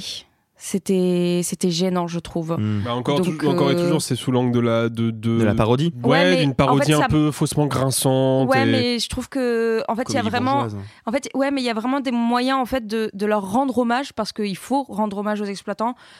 Et je pense que ça, c'était peut-être pas la meilleure manière euh, de faire. Donc, euh, juste, voilà, le- la, la prochaine fois, les Césars, faites-le peut-être d'une manière un petit peu vraiment, genre pour leur vraiment rendre Vraiment hommage, rendre quoi, hommage, ouais. un vrai hommage. Et Virginie, tu viens quand tu veux au podcast euh, Notre porte des grandes ouvertes. Il y a quelqu'un d'autre que j'adorerais inviter aussi qui a été primé, c'est Bastien Bouillon, qui a eu euh, le meilleur espoir à 37 ans. C'est fou quand même. Alors qu'il faut savoir, c'est quelqu'un qui a commencé sa carrière euh, il y a longtemps. euh, Qui a déjà eu des premiers rôles. bah, moi, je, je l'avais découvert notamment dans euh, Deux automnes et trois hivers, Mm. Euh, mais il jouait aussi dans La guerre est déclarée de Valérie Donzelli. Il a un petit rôle dans Simone, mais bon, ça, on va passer dessus. Mais il avait eu un, un premier rôle dans Debout sur la montagne en 2019, euh, qui était déjà un, un- un film extrêmement sympathique et euh, oui. Vraiment, il, il était euh, impressionnant de justesse et je trouve qu'il a un jeu particulier qui moi me touche beaucoup. Euh, je trouve qu'il peut vraiment avoir, et je dis ça vraiment avec beaucoup d'amour, hein, il peut avoir ce genre de, de- de carrière à la, à la Vincent Macaigne, Mm. avec des personnages un peu décalés dans un cinéma toujours qui est aussi entre le populaire et le, et, et le un peu plus bourgeois. Euh, C'est pas, enfin moi quand Vincent Macaigne tourne, euh, tourne dans euh, le sens de la fête, je trouve que il a sa place là aussi parce que c'est des acteurs euh, versatiles. Et donc voilà. Donc Bastien Bouillon c'est euh, c'est que du love et euh, et je suis pour l'instant encore toute seule dans le fan club de Bastien Bouillon. Venez on y mange des Vous pitas c'est super Petit regret, euh, petit regret pour ma part pour Dimitri Doré et pour Bruno Bah Redal ouais, bah euh, ouais, qui part bredouille. Mais ça, Euh, typiquement, c'est un, c'est un espoir. Et Pour moi, bah oui, espoirs, pour- voilà, ce genre Dimitri Doré, c'est exactement parce que Dimitri Doré, il est, il est remarquable. C'est un acteur euh, qui est vraiment tiré, sorti pour ce rôle, euh, qui a un contact avec Jean-Luc Vincent, qui est un acteur de Mm. théâtre, qui joue le juge dans, dans Bruno Redal. Et ça aurait été déjà un prix pour ce film qui, re- qui pour moi, était un, un- un des grands films de l'année dernière, un des bons films film français qu'il aurait fallu. Ah, bon, un film d'époque, un film sur un fait divers. Non, mais, non, mais, non, mais ce Un que je veux dire. Non, mais j'adore le c'est- film. moi, je- je- C'est un film qui est hyper difficile d'accès. euh, Ah, qui je peut- trouve pas. ah si, Ah ouais si, c'est vraiment Encore une difficile. fois, Benoît Magimel, pre- meilleur acteur pour, Pour Pacifiction. Oui, oui, c'est quoi. vrai, t'as Ouais. raison, t'as raison. Mais voilà, pour moi, c'est ça la place des espoirs. C'est justement aller chercher ces talents-là. Et typiquement, bah, Nadia Tereskevich, elle le mérite, en fait, parce que c'est un talent naissant. Tu vois, et je trouvais que Dimitri Doré le méritait aussi. Bref, Dimitri Doré, si tu nous écoutes, tu viens quand tu veux dans le podcast. On va inviter tout le monde. Mais invitons tout venez, le monde. Vous qui nous écoutez, envoyez-nous des mails. On vous reçoit quand Brad vous Pitt voulez. vient, on a de la euh, pita. David Fincher, on a de let's la go. pita, quoi. Bref, voilà, c'était pour euh, les Césars. Euh, L'autre actu de la semaine, c'est euh, bien un autre festival. L'annonce du prochain président du Festival de Cannes. Un réalisateur que 100% de l'équipe porte dans son cœur. Ouais. Vraiment, quelqu'un dont tout le monde a défendu le travail ardemment, quelqu'un que on a, à, qui vous avez envie de faire des bisous globalement. Attends, alors C'est Ruben moi, Östlund, moi je double dé- palmé pour The Square et The Triangle, Triangle of Sadness. moi je déteste vraiment pas son film d'avance No Therapy. hein. Ouais, euh, alors que je préfère appeler Force Majeure. Ouais, Force que c'est Majeure. quand même en- plus rigolo de en- dire que le titre est Ça, je français. déteste qu'on l'a vraiment pas, hein. Moi non plus, j'aime bien celui-là aussi. Le problème, c'est ce qu'il a fait après. Moi, j'aime bien Triangle of Sadness. Alors, mais- Traquenard Après, Mélanie, on Je crois que t'écoute. c'était une Non. clause d'entrée en fait. Non, Il fallait pour le pas coup- aimer ce film pour en entrer fait- dans ce podcast. Le truc, c'est que je l'ai vu aussi dans des conditions qui ont fait que forcément je l'ai aimé. C'est que je l'ai- j'ai eu la chance de le voir à Cannes en séance officielle. Et en fait, euh, ce qui m'a fait le plus rire, c'est de voir des gens très riches à côté de moi rire du film et pas comprendre que ça parlait d'eux. Et en fait, la condition était vraiment très très rigolote. Et donc j'ai bien aimé. Euh, qu'ils se moquent d'eux-mêmes sans se rendre compte qu'ils se moquaient d'eux-mêmes. Et forcément, l'expérience fait que le film était encore plus euh, appétissant, hein, rapport au vomi. Alors, Mais après, j'ai pas vu ces autres films. C'est vraiment, j'ai découvert Robin Slode avec ce film-là. Et je pense que, enfin, moi en tout cas, c'est un, film qui m'a, qui m'a pas dégoûté euh, parce que c'était, voilà, c'était marrant. Mais j'avoue que par contre, par rapport à l'annonce, euh, je trouve ça beaucoup trop rapide. C'est, je trouve pas, je Ah, trouve pas ça normal en fait que Mhm. tu gagnes une Palme d'Or et l'année suivante t'es Mais président du c'est jury. c'est exactement ce, Ce qui s'est passé, euh, alors de manière détournée, mais hein. c'était déjà le cas avec Vincent Lindon. Mm. Vincent Lindon est devenu président du jury parce que son rôle dans Titane avait été très remarqué, Titane Palme d'Or. Mais- bon, euh, J'ai j'ai lu un papier assez intéressant en disant que bah, globalement, aujourd'hui, le Festival de Cannes avait éclusé euh, les possibilités de grandes présidentes ou de grands présidents. Et donc, Grande euh, présidente, alors, pardon. euh, non, non, bah, je, je- je te, je te- je te cite l'article que j'ai lu dans un, dans un quotidien euh, euh, national il y a peu de peu d'heures maintenant et en disant que bon finalement on avait fait à peu près euh, non mais en tout cas de présents de, de, de- de membres du jury euh, globalement que bon voilà ils étaient un peu en bout de course et qu'ils avaient du mal à trouver euh, des gens pour renouveler le cheptel. Qu'est-ce que vous en pensez? Moi, je bah, j'en pense que c'est pas grave si quelqu'un est président du jury plusieurs fois, non? Ou alors, Alors, c'est moi peut-être le... peut-être président, si, ce serait quand même un peu relou vu que euh, bah, il- Oui, en soi, oui. Oui, mais c'est jamais les mêmes films. non mais présidente forcément Non, mais jamais présidente chose. Alexis l'idée c'est qu'on président- voudrait, on voudrait les femmes Oui. Non mais Ah oui. euh, alors là-dessus, oui, de- évidemment mille fois Là, oui. on est encore sur un homme blanc. Je suis désolée, mais c'est Bah oui. super relou, quoi, à force. Oui. Encore une fois, je pense que le, le- le problème est plus pernicieux que ça. C'est-à-dire que pour moi, il y a deux problèmes en un et il faut réussir à les distinguer. Si on met de côté euh, tout ce qui est question de genre et de représentation, est-ce que c'est une bonne chose qu'un réalisateur qui est passé par le dernier festival de Cannes et qui a reçu la Palme d'Or soit président du jury du suivant? Moi, j'ai l'impression qu'il y a un truc un petit peu euh, népotiste là-dedans. Ouais, Je genre, te euh, donne ta gommette, quoi. Ouais, c'est ça, petit ah, cadeau, t'as tiens. enfin eu ta Ouais. palme, tu peux devenir président de mon jury. Moi, je trouve que c'est pas cool. Et je me souviens de l'époque où le festival de Cannes, c'était jamais ça. C'était jamais le cas. Le gars qui était palmé, c'était jamais lui, le président du jury, c'était un autre, un autre type. Et évidemment, il y a le deuxième problème. Effectivement, c'est un mec blanc, et en plus, c'est un mec blanc euh, qui fait semblant de se moquer de la bourgeoisie, alors qu'en fait, il lui tape dans le dos, donc il y a toute une euh, rhétorique politique derrière. Et fondamentalement, oui, il faudrait des meufs, il faudrait des meufs attends. racisées. En vrai, il faudrait des personnalités alternatives, entre guillemets. Et il y en a beaucoup dans mais le monde mais du il y en a beaucoup. Là, je suis devant la liste des, euh, des derniers présidents. Je suis désolé. En 20 ans, en femme, on a eu Kate Blanchett en 2018, Mm. Jane Campion en 2014, et après, il faut remonter à Isabelle Huppert en 2009, et Il y en a après. six, euh, Après, six. Adjani en 97 et après Catherine Deneuve, vice-présidente, parce qu'on va pas la mettre présidente toute seule quand même, faut mettre Clint Eastwood avec. Donc non, je suis désolé, il y en a plein en fait des femmes et des cinéastes Bien racisés. sûr. si on peut ce que, ce que, ce que disait le papier, c'est que en fait là tu regardes juste les présidences, mais que les- tu parles du jury en règle générale et, que tout le monde. Mais ensuite, c'est- ça n'est pas mon point de vue, Arthur. Ouais, c'est ça. Tu donnes jamais ton avis, c'est ça. je hein ne donne jamais mon avis. oui, c'est oui, bien, oui, je- oui. Je, je Non, ne fais que, en colporter des, des, des, des rumeurs que j'ai lues dans la presse papier. on sait eu- bien que les médias mentent globalement. Bien sûr. Haha. non, mais on sait que tu peux être euh, membre d'un jury et quelques années plus tard devenir président. Bah oui, normalement, oui. Donc euh, ça, ça pose pas de problème en Tu fait. peux même être ministre et quelques années plus tard devenir président. c'est vrai? Bah oui. Et paf dans les dents. Mais et puis surtout en fait euh, c'est euh, moi ce qui ce qui me fatigue un petit peu aussi avec euh, les jurys en général c'est c'est la moyenne d'âge c'est qu'en fait on laisse pas vraiment la place aux jeunes euh, que ce soit cinéastes acteurs actrices euh, c'est que euh, maintenant il faut avoir minimum Ah, 40 ça, ça ans a peut-être commencé à bouger ça un peut petit peu. ouais mais Bon, Je en- dis en bien un Moyenne d'âge, peu. 50 en ans, quand même, hein. présidence, en présidence, euh, il y en a Ah en pas eu de zéro, moins de zéro, 50 zéro. ans, je pense. Mais même en jury, il y en a pas souvent. Et souvent, euh, c'est des acteurs et des actrices Alors que je pense qu'il y a des compositeurs euh, assez jeunes, des chefs-op assez jeunes qui pourraient euh, participer aussi et effectivement aller chercher un petit peu plus loin. De toute façon, enfin, c'est une question aussi de copinage. Hein, on va, Bah, se complètement. Écoutez, en tout cas, euh, puisque c'est une question de copinage, ça tombe bien puisque nous serons certainement, euh, enfin, on espère, éventuellement, enfin, normalement. Que je téléphone à Pierre Lescure demain. Ouais. On va, on va, on va Si régler la ça. T'oublies- personne qui pas est de- en charge des accréditations nous, nous écoute. écoute, On a mis un, on a mis un Oui, chèque, on, que- on a mis un chèque dans l'enveloppe. Ou non, on a mis du liquide, c'était du liquide ou C'était du cash, C'était du cash pour la La personne qui s'en occupait avant nous écoutait et s'en occupe plus. On embrasse Voilà. Monsieur Mais Beau. la nouvelle Voilà. personne, c'est pour ça qu'on a mis des billets, euh, Arthur. Voilà. Ah oui, oui. On est prévoyant, on est prévoyant. D'ailleurs, il faut que tu me refiles parce que j'ai payé pour toi. ça. Ouais, tu me fais un petit, tu me fais un Lydia. Merci. Du nouveau pour nos amis d'outre-qui 20e la Batavia. Bref, on, si on revenait un peu aux sorties de la semaine, tout de même, parce que c'est de ça plaît, dont on est censé plaît. parler. Si vous changez 21 lettres à Erin Brokovich, Ça va durer tellement longtemps. bon, oh c'est bon, ah, j'arrête avec cette vanne. Bon, Moi allez. je l'aimais bien. Bah ouais, moi aussi, je l'aimais bien. Bref, ça donne la syndicaliste. Waouh ouais. ça n'est pas un docu-fiction sur la transition de genre de Philippe Martinez pendant les grèves contre la réforme des retraites. Ça je regarde par contre. Et moi j'adore. Moi, j'a- moi j'adorerais voir ce film. Ça je suis client. Malheureusement, c'est pas ça. Oh. C'est un film inspiré de l'histoire réelle de Maureen Kearney, euh, responsable syndical CFDT chez Areva, euh, l'ex-géant nucléaire français, agressé et violé à son domicile après avoir tenté de dénoncer les ambitions euh, nucléaires du concurrent EDF et le risque de démantèlement, et le risque de, démantèlement de l'entreprise Areva. Euh, C'est un film avec un casting euh, non pas 2, 3, 4, mais 28 étoiles. hein. On a Marie Lafoïs, Pierre Deladonchamp, François-Xavier de Maison, Grégory Adbois, Yvan Attal et surtout notre Zaza national dans le rôle titre. Il y a beaucoup de pression politique dans ce dossier. Fais gaffe, hein, c'est toi tu joues dans la cour des grands. Madame Carnet, à part vos empreintes et celles de vos proches, on n'a rien trouvé. C'est le même que votre scotch, je n'y crois pas à la version de votre femme. Arrêtez de dire mon scotch. Je n'arrêterai pas tant que j'aurai pas leur peau.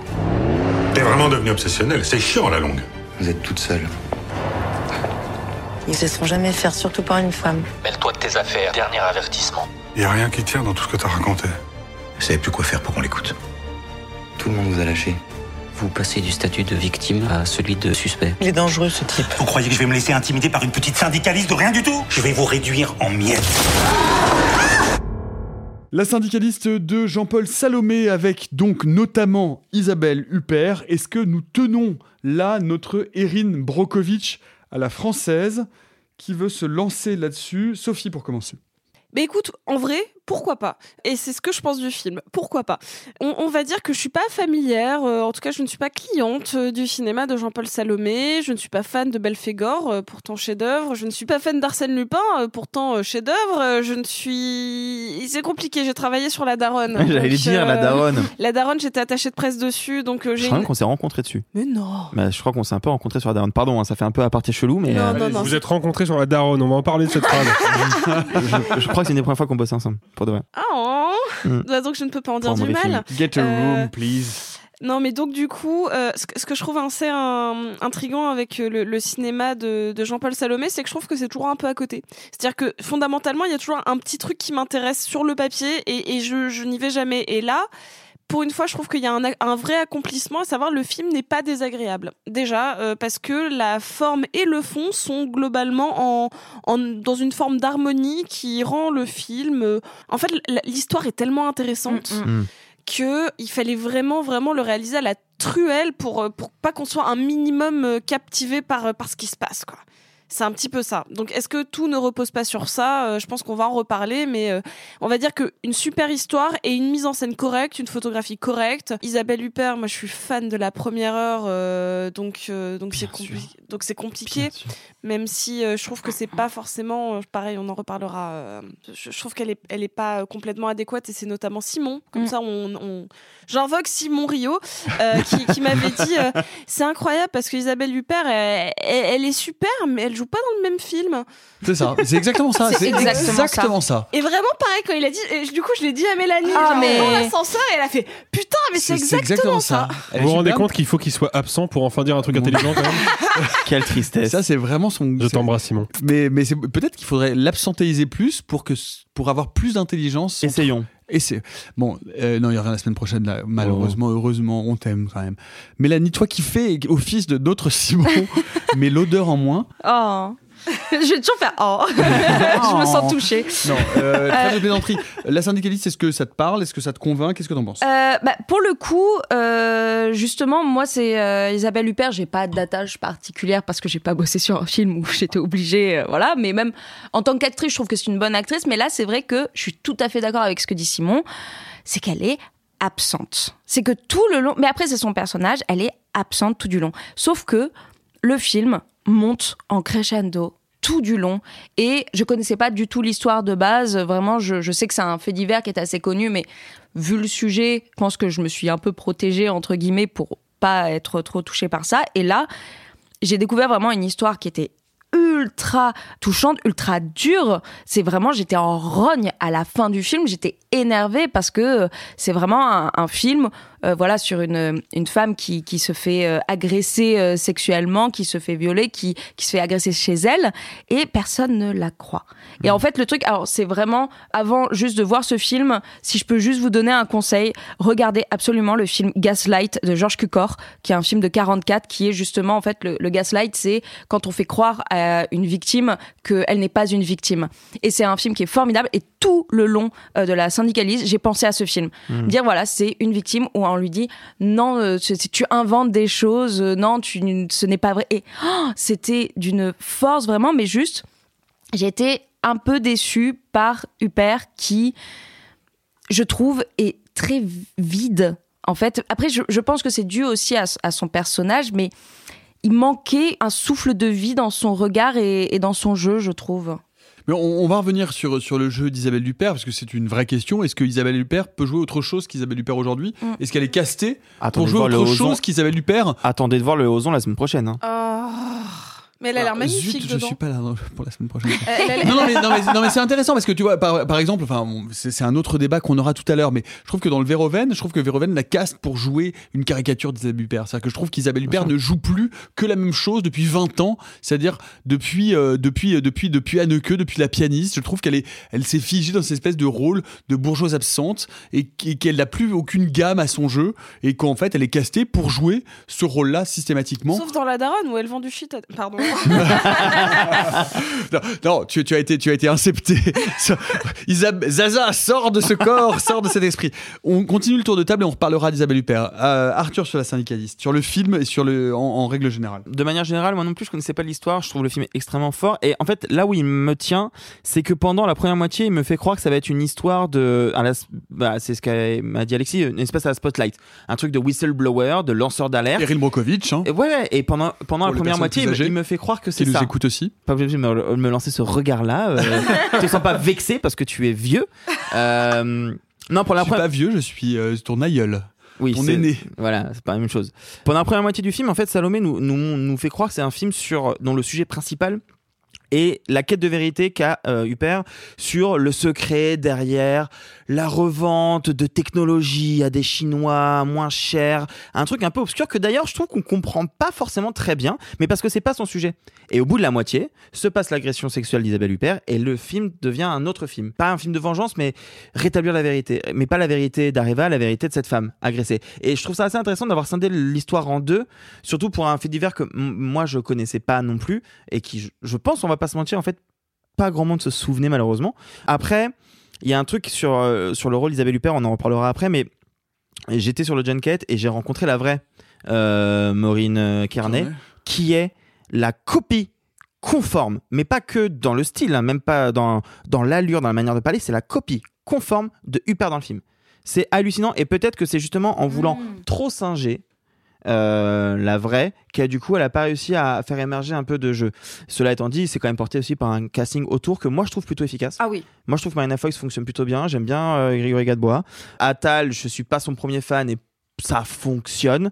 Donc moi c'est pas un film qui m'est désagréable. Je trouve que l'histoire suffit à remplacer le fait qu'on va pas se mentir par contre et je pense qu'Alexis en parlera mieux que moi, il n'y a pas de mise en scène. Il y a rien, il n'y a pas de découpage, il n'y a pas de photos, c'est pas très beau, c'est pas très intéressant et euh, mais l'histoire me, su- me suffit. Mais alors, du coup, ça, ça lance ce débat euh, intarissable sur le cinéma. Est-ce qu'il faut, euh, Est-ce qu'il faut absolument mimer la réalité pour être crédible? Est-ce qu'il faut absolument euh, être le plus proche possible de la personne que l'on incarne pour lui donner vie? Euh, Mm. C'est le talent de l'actrice que de ne pas forcément avoir besoin de ces euh, artifices-là euh, pour faire croire à un personnage. Enfin, je sais pas, Alexis, qu'en penses-tu? Euh, bah, je pense que la vérité, comme souvent euh, sur ces questions-là, est dans la nuance. Je pense qu'effectivement, si on prend euh, l'exemple récent le plus célèbre, qui est Gary Oldman dans Les Heures Sombres, qui a été quand même oscarisé pour le rôle de Winston Churchill. Je pensais le- que tu allais parler du Mais- dentier de Rami Malek pour. Non, non, on, en- Freddie on- Mercury. on- on- on va, on va en parler du dentier. De... oh, Non, on va pas parler du dentier, on va parler d'autre chose. mais euh, non, mais euh, ça pour moi, c'est un peu un problème. C'est-à-dire que je vois, ok, il y a un acteur qui est en train de jouer Winston Churchill, sauf que de en fait, ça pourrait être n'importe quel comédien, puisque de toute façon, je ne suis pas en train de regarder Gary Oldman grimé en Winston Churchill, je suis en- en train de regarder Winston Churchill. Il est tellement maquillé que l'acteur a disparu. Ce qui peut être pour certains une bonne chose, pour d'autres une mauvaise. Moi, j'ai tendance à trouver ça un petit peu quand même facile. Pour ce qui est de euh, Freddie Mercury, c'est bien que tu soulèves cet exemple-là, parce que là, c'est la problématique inverse. Le mec incarne un truc tellement unique dans l'histoire du rock et de la pop culture que si le mimétisme est un, un tout petit peu en deçà, d'un seul coup on n'y croit plus. Et moi Mhm. c'était le, le gros problème que j'avais avec la séquence finale de Bohemian Rhapsody, la séquence du Live Aid, où on avait Rami Malek en débardeur blanc sur scène en train de mimer Mercury. Il a les fausses dents, il a l'attitude, il n'y a pas de souci, le lip sync est plutôt, est plutôt bon, sauf que bah, c'est une crevette. Alors que Freddie Mercury, c'est pas une crevette. C'est pour quoi. ça qu'on voulait Sacha Baron Cohen. Oui, Ouais, voilà, grave. parce que Freddie Mercury, il est allé pousser à la salle à un moment quand même dans Oui. sa carrière, quoi. Et- il est et- devenu vraiment stock. Et puis Rami Malek est un mauvais acteur, mais ça, c'est un autre Alors, sujet. ça, c'est un autre Alors, je débat. le trouve très bien dans, dans la Mm. pub quartier. Non, non, non, non, non, mais dans le cas, je trouve que dans le cas de la syndicaliste, c'est un juste milieu qui est plutôt bien trouvé. C'est-à-dire que je reconnais Isabelle Huppert. Je vois bien que l'actrice, elle, est- elle a quand même une marge de manœuvre. Mm. Elle peut s'exprimer, mais malgré tout, il y a des éléments euh, visuels qui renvoient directement à la vraie euh, Maureen Carnet. Je trouve que le juste milieu est plutôt bien trouvé. Moi, c'est pas tant là-dessus que le film me pose question. Effectivement, Arthur parlait de Spotlight. Bah ouais, c'est exactement la même recette en fait. C'est-à-dire que le scénario, Tu veux dire Kieran Brokovich bah oui, parce qu'Erin Brockovich a été fondateur pour ce truc-là, même si Erin Brockovich est quand même réalisé par un très grand réalisateur. Bien sûr. Mais le fait est que c'est bien écrit. Moi, j'ai pas de reproche à faire au scénario. Je trouve que ça s'enchaîne bien. Je trouve que les péripéties sont, sont bien dosées. Le rythme est bien dosé. Je trouve que le scénario s'attarde sur des, des euh, choses importantes du parcours de ce personnage-là. Je trouve que le casting est bien choisi. Je trouve que ça joue bien. Je trouve qu'il y a un artisanat de qualité. Effectivement, il n'y a pas de mise en scène. En tout cas, Mm. pas au sens où on peut l'entendre. C'est-à-dire que la mise en scène n'est pas là pour prolonger, pour transcender le propos du scénario. Elle est juste là pour illustrer ce qui se passe. Le problème, bah, c'est que c'est Jean-Paul Salomé. Et que Jean-Paul Salomé, c'est pas un très bon réalisateur. Donc quand il essaie de faire un truc bien propre à l'hollywoodienne, bien classe, Parce que c'est exactement ça Ah bah, l'ambition. sûr, c'est l'ambition. C'est évi- c'est évidemment ça la plupart du temps, il y arrive, mais des fois, il va faire le petit truc de trop qui, d'un seul coup, te fait te rendre compte, toi, spectateur, que euh, c'est des décisions de cinéma arbitraires. Quoi. Je tiens pour preuve un, un plan qui a l'air anecdotique, mais qui ne l'est pas du tout dans le découpage du film, qui est ce moment où on a un travelling aérien sur le lac d'Annecy, on ne Mm. voit que l'eau, et puis la caméra se relève et on découvre la maison de Maureen Carnet. C'est le grand bleu, ça. Enfin, c'est- c'est- non, mais c'est les plans, c'est les plans de cinéma de pubard des années 80 qui, parce que, ah, il faut donner du dynamisme, il faut être énergique, là, il faut Oui, dramatiser, là, il se passe un truc. pour Qu'est-ce qu'on fait. On fait un, caméra, une- un travelling au-dessus de l'eau, parce que l'eau c'est beau, puis après on se relève. Non, oh, il y a la maison au bout de l'eau. C'est pour, pour montrer l'isolation du personnage. Mais non, Elle mais- est isolée Ah, sur le lac d'Annecy c'est pour montrer qu'on n'a pas d'idée de cinéma en fait. Mais Mais c'est ça. C'est ça le problème. Les quelques idées formelles, un tant soit peu.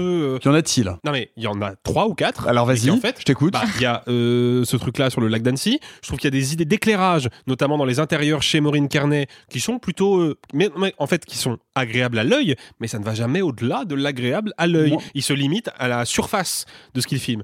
Il y a deux exceptions, cela dit. Il y a une séquence de procès.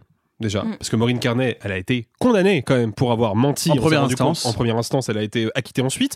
Et donc, on a ce procès qui est un basique champ contre champ entre Maureen Carnet et la juge. Et ce champ contre champ, il est d'une violence. Efficace. Il est très efficace. Non, mais il est super Oui, oui. efficace. Mm. Parce qu'encore une fois, il raconte quelque chose. On a d'un côté la juge légèrement en contre-plongée, le pouvoir de la justice qui Et- est en train précisément de Et se fourvoyer. Goguenard. Et Et Goguenard. Goguenard. Et ça, Et c'est très important. Bien sûr, De la part d'une femme. bien sûr. Et ça, c'est très important et est c'est très astucieux. qui est en train de se fourvoyer. La justice est en train de se fourvoyer totalement. Et Jean-Paul Salomé la présente ironiquement comme la justice en haut de son piédestal, quoi. Et- La justice qui domine. Et il faut préciser à l'équipe qu'à ce moment-là, nous, en tant que spectateurs, nous n'avons pas les clés, nous sommes plutôt du côté de la justice. C'est-à-dire que le film te laisse aller plutôt dans le Bien sûr. sens de l'imposture. Et on a, on a le contre-champ sur Maureen Carnet en longue focale, c'est-à-dire avec un flou très dense qui fait qu'elle est, elle est évidemment pas seule dans le cadre parce qu'il y a le public derrière, mais elle est la seule à être nette. Elle est coupée du monde, elle est isolée, elle est sans défense. Ça, c'est des principes de mise en scène simples, mais qui marchent. Puis la deuxième séquence, c'est le moment où Maureen Carnet, sans trop en dévoiler, va avoir une discussion, on va dire, euh, révélatrice Mm. avec une autre femme qui a vécu quelque chose de Mm. similaire. Je trouve que dans cette séquence, la gestion des flashbacks qui sont précisément pas des flashbacks, qui sont des résurgences d'un souvenir oublié. Sauf que là, en termes de montage, encore une fois, il se passe quelque chose d'intéressant. Mais c'est les deux seules séquences où je me suis dit, là, on n'est pas juste dans de l'enluminure formelle, dans un bel emballage d'esthétique, plutôt de cosmétique. Non, là, on est vraiment dans une séquence qui réfléchit un dispositif pour que ça ait du sens, pour que ça soit signifiant. Le reste du film, c'est joli à regarder, ça va pas au-delà, quoi. Pardon. Sophie, euh, non, je t'en prie, vas-y. Moi, ce qui m'intéresse dans le film, euh, et, et tu l'as dit, Nicolas, c'est que public, on peut avoir un doute. Euh, C'est-à-dire que même si on connaît, moi, pareil, je crois qu'en fait, autour de cette table, euh, soit on en avait des vagues souvenirs, mais on n'était pas, on n'a pas été touchés tous particulièrement par cette histoire et par ce fait divers-là.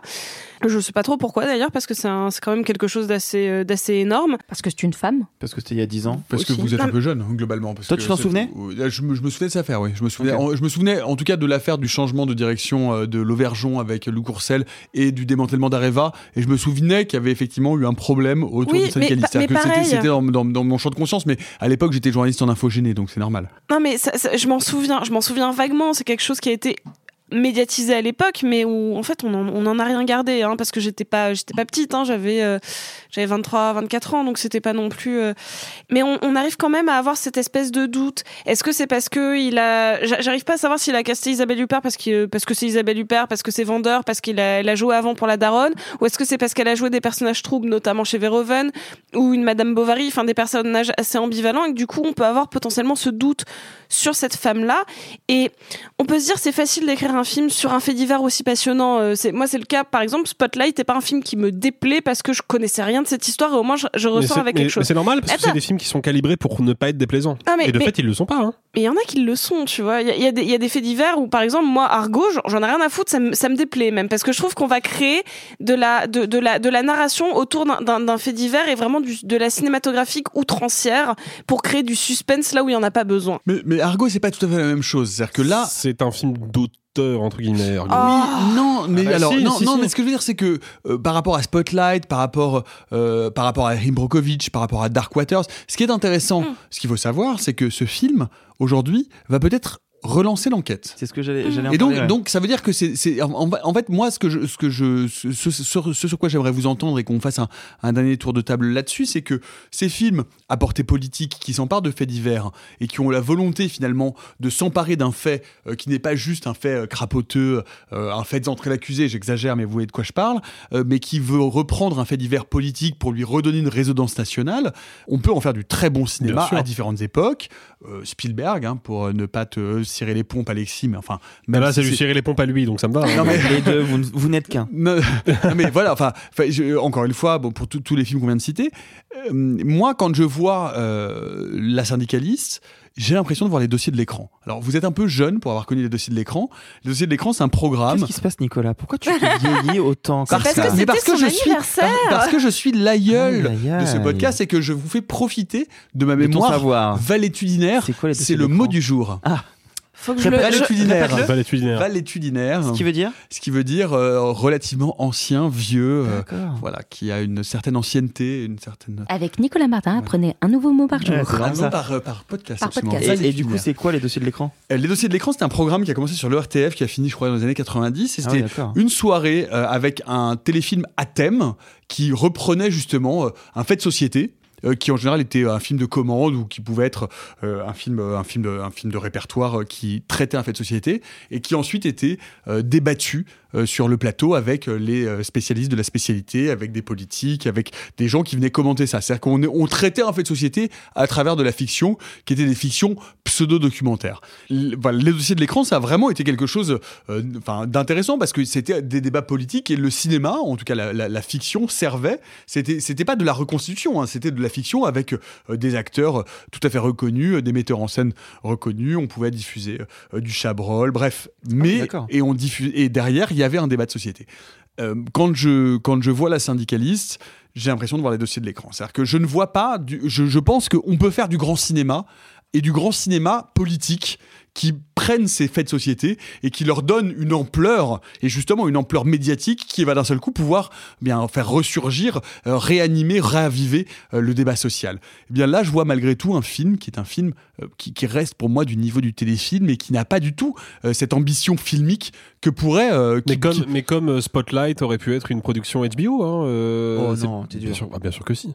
Bien sûr que si. Je, je, Alors, si j'étais des... dur, je dirais que les productions HBO sont souvent plus intéressantes que Spotlight ouais, en termes de cinématographie. Non, c'est pas faux. Hein. Mélanie. Moi, c'est juste effectivement ce que, ce que tu disais euh, aussi sur. Euh, ce que je trouvais ça intéressant que le film puisse rouvrir l'enquête, par exemple.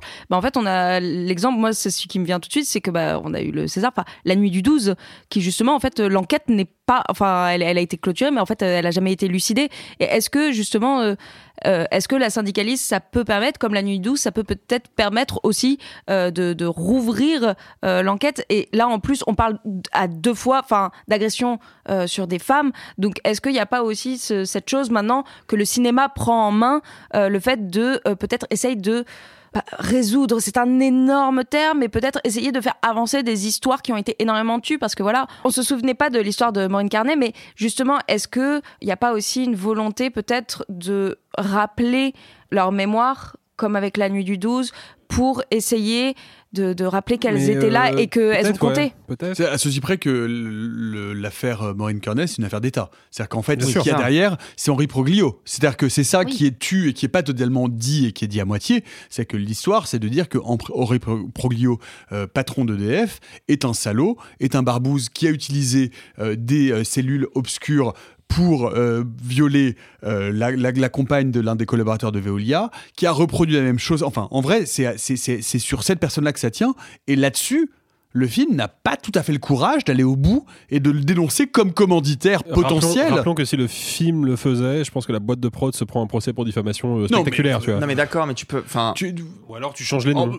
Mais en, en fait, je pense que le. Il y, a, le- il y a plein de façons de le faire. Je, pen- je pense que le débat il est ailleurs parce qu'en fait effectivement comme tu l'as dit il y a une commission d'enquête qui va être ouverte enfin, en tout cas Clémentine Autain députée LFI a demandé à réouvrir une, une enquête sur ça en disant que c'était un potentiel scandale d'État euh, notamment sur est-ce qu'il y a eu une pression de, de l'État on voit qu'à un moment il y a un nom de Montebourg quid des autres bref moi je pense mais je, je ne peux pas savoir je pense que Salomé ne veut pas raconter l'histoire politique derrière et qui veut raconter l'histoire d'une femme Non, euh, non, non, Anne- non, non. ah, pour, mais pour moi ce n'est pas un film qui se veut politique Bah Arthur, si, si vous le voulez pas politique, politique, zut. Non, Non, mais alors déjà d'une, c'est- une chose. Mais si vous voulez pas politique, il parle, il, il mettrait pas l'Auvergeon, il mettrait pas, Ils mettraient pas leur vrai nom. il quoi. mettrait Mais pas, oui. il mettrait pas Yvan Attal, il mettrait pas Mais Le il- enfin, il, il mettrait pas Montebourg, enfin, il Mais mettrait. parce qu'il raconte ce fait divers, mais pour moi, il le, raconte, il le traite comme un fait divers et pas comme Ah, un fait je suis divers fait politique. Mais là, Ah, je suis pas d'accord avec toi non mais en plus. fait, le fait Ouais. est que c'est un fait divers qui touche à la politique. Le film ne peut, ne peut pas Ne pas Ah non, être politique. Non, mais attendez, c'est pas ce que j'ai dit. Pas je pense dit- que je même d'ailleurs, Non, mais c'est pas ce que trouve dit. que l'un des meilleurs moments, c'est, je trouve que pour le coup, Marina Foïs c'est très très bonne dans l'Auvergeon parce qu'elle est extrêmement ambiguë et où on sent qu'elle est manipulatrice et son rôle est jamais totalement Alors, déterminé. Et je trouve que ça, ça fait partie des bonnes, des, des- des bons points du film. Mais j'ai pas dit que le film n'était pas politique. J'ai dit que je pense que Salomé ne voulait pas en faire un film politique. J'ai pas, j'ai la sensation que. bah, Je suis tu pas d'accord avec Bah, je sais pas. Pour moi, dans Mais ces cas-là, tu ne pas être d'accord et s'aimer quand Tout même. à fait, mais, mais dans ces cas-là, tu structures pas le propos de cette manière-là. Dans ces cas-là, enfin, pour moi, il y a un moment où il, il lâche le propos politique pour raconter l'histoire d'une femme victime d'agression sexuelle qui veut rétablir la vérité. Et là, là-dessus, à un moment, la vérité politique, elle part du récit. Et c'est, mais c'est pas, c'est pas un critique. Mais, alors- pour moi, pour moi, il ne veut pas faire un spotlight bis à ce niveau-là. Mais je pense que justement, euh, il y a politique et politique. Il y a Ah, s'inscrire dans le. En fait, je pense que c'est là qu'on s'est qu'on s'est mal compris. C'est parce que oui, peut-être qu'à un moment le film perd de vue l'idée de faire bouger les politiques de qui ça. sont là, mais parler. Tu vois, on parlait du dossier de l'écran, c'était ça en fait que je Voilà, disais. ok, mais pour moi, au final, le, traiter le sujet des, des femmes dont la parole n'est pas entendue, c'est une autre forme de politique. Tout à tu fait. vois. Mais ça, je suis Donc, mille en fait, d'accord. il switch, et c'est peut-être là qu'il est intéressant. Est-ce que euh, vous pensez que La syndicaliste est un film politique? Est-ce que c'est un film qui traite d'un fait divers? Est-ce que vous êtes convaincu par ce casting All Stars? Est-ce que finalement vous êtes plutôt mytho CFDT ou CGT merguez? Vous pouvez pouvez nous raconter tout ça dans les commentaires sur nos différents réseaux sociaux ou sur les applications de podcast auxquelles vous êtes abonnés. L'autre grosse sortie hexagonale de la semaine, Fleurbon, l'air de la campagne. Dans les petites victoires, Julia Piaton devient maire d'un petit village et va tenter, non sans ingénuité, d'en réformer les habitudes et de lui donner un petit coup de jeune. Institutrice, elle va aussi devoir apprendre à lire au vieux bougon du coin, incarné par Michel Blanc. On peut vivre sans richesse. Oh merde, la voilà. Francis, la tireuse, allez, oh. Allez les gars. Salut, ça va? Ah, Patrick, ça Madame va le maire Dans le feu de la jeunesse naissent les plaisirs. Et l'amour fait des prouesses. Vous avez vu ma dictée? Presque sans faute. Juste 12. Monsieur Menot, la cigarette? Bah c'est la récré. Les petites victoires de Mélanie Offray, est-ce que c'est un film feel good ou un film smell bad, Mélanie? Moi, je vais pas vous mentir que cette semaine, ça a été mon énorme coup de cœur et mon énorme découverte parce que je ne m'attendais pas du tout.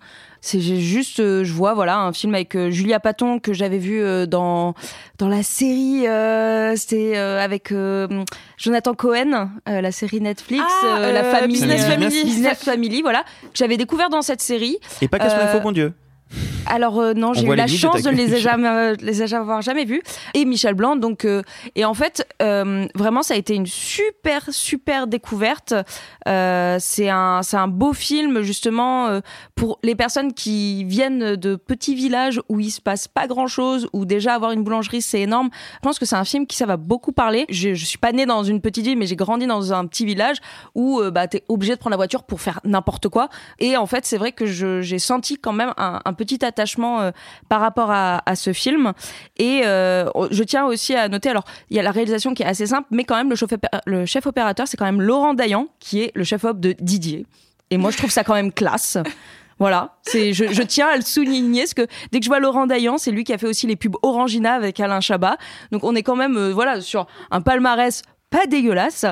Et euh, juste, j'aimerais beaucoup saluer euh, le, travail, mais en dehors du film, de Mélanie Offray, qui, en plus d'avoir un nom absolument magnifique, je dis pas du tout ça parce qu'on a exactement le même, c'est qu'en fait, elle a fait euh, un truc que, je trouve vraiment formidable, qui est qu'en fait, pour permettre aux personnes qui vivent justement dans des petits villages en France et dans des déserts culturels, elle a en fait loué un camion cinéma pour faire découvrir le film dans les villages. Et en fait, euh, c'est vraiment son but, vu que son film parle euh, justement des déserts culturels, parle euh, voilà de, de- des gens qui n'ont pas accès. Ben, on parle quand même du personnage de Michel Blanc qui est illettré.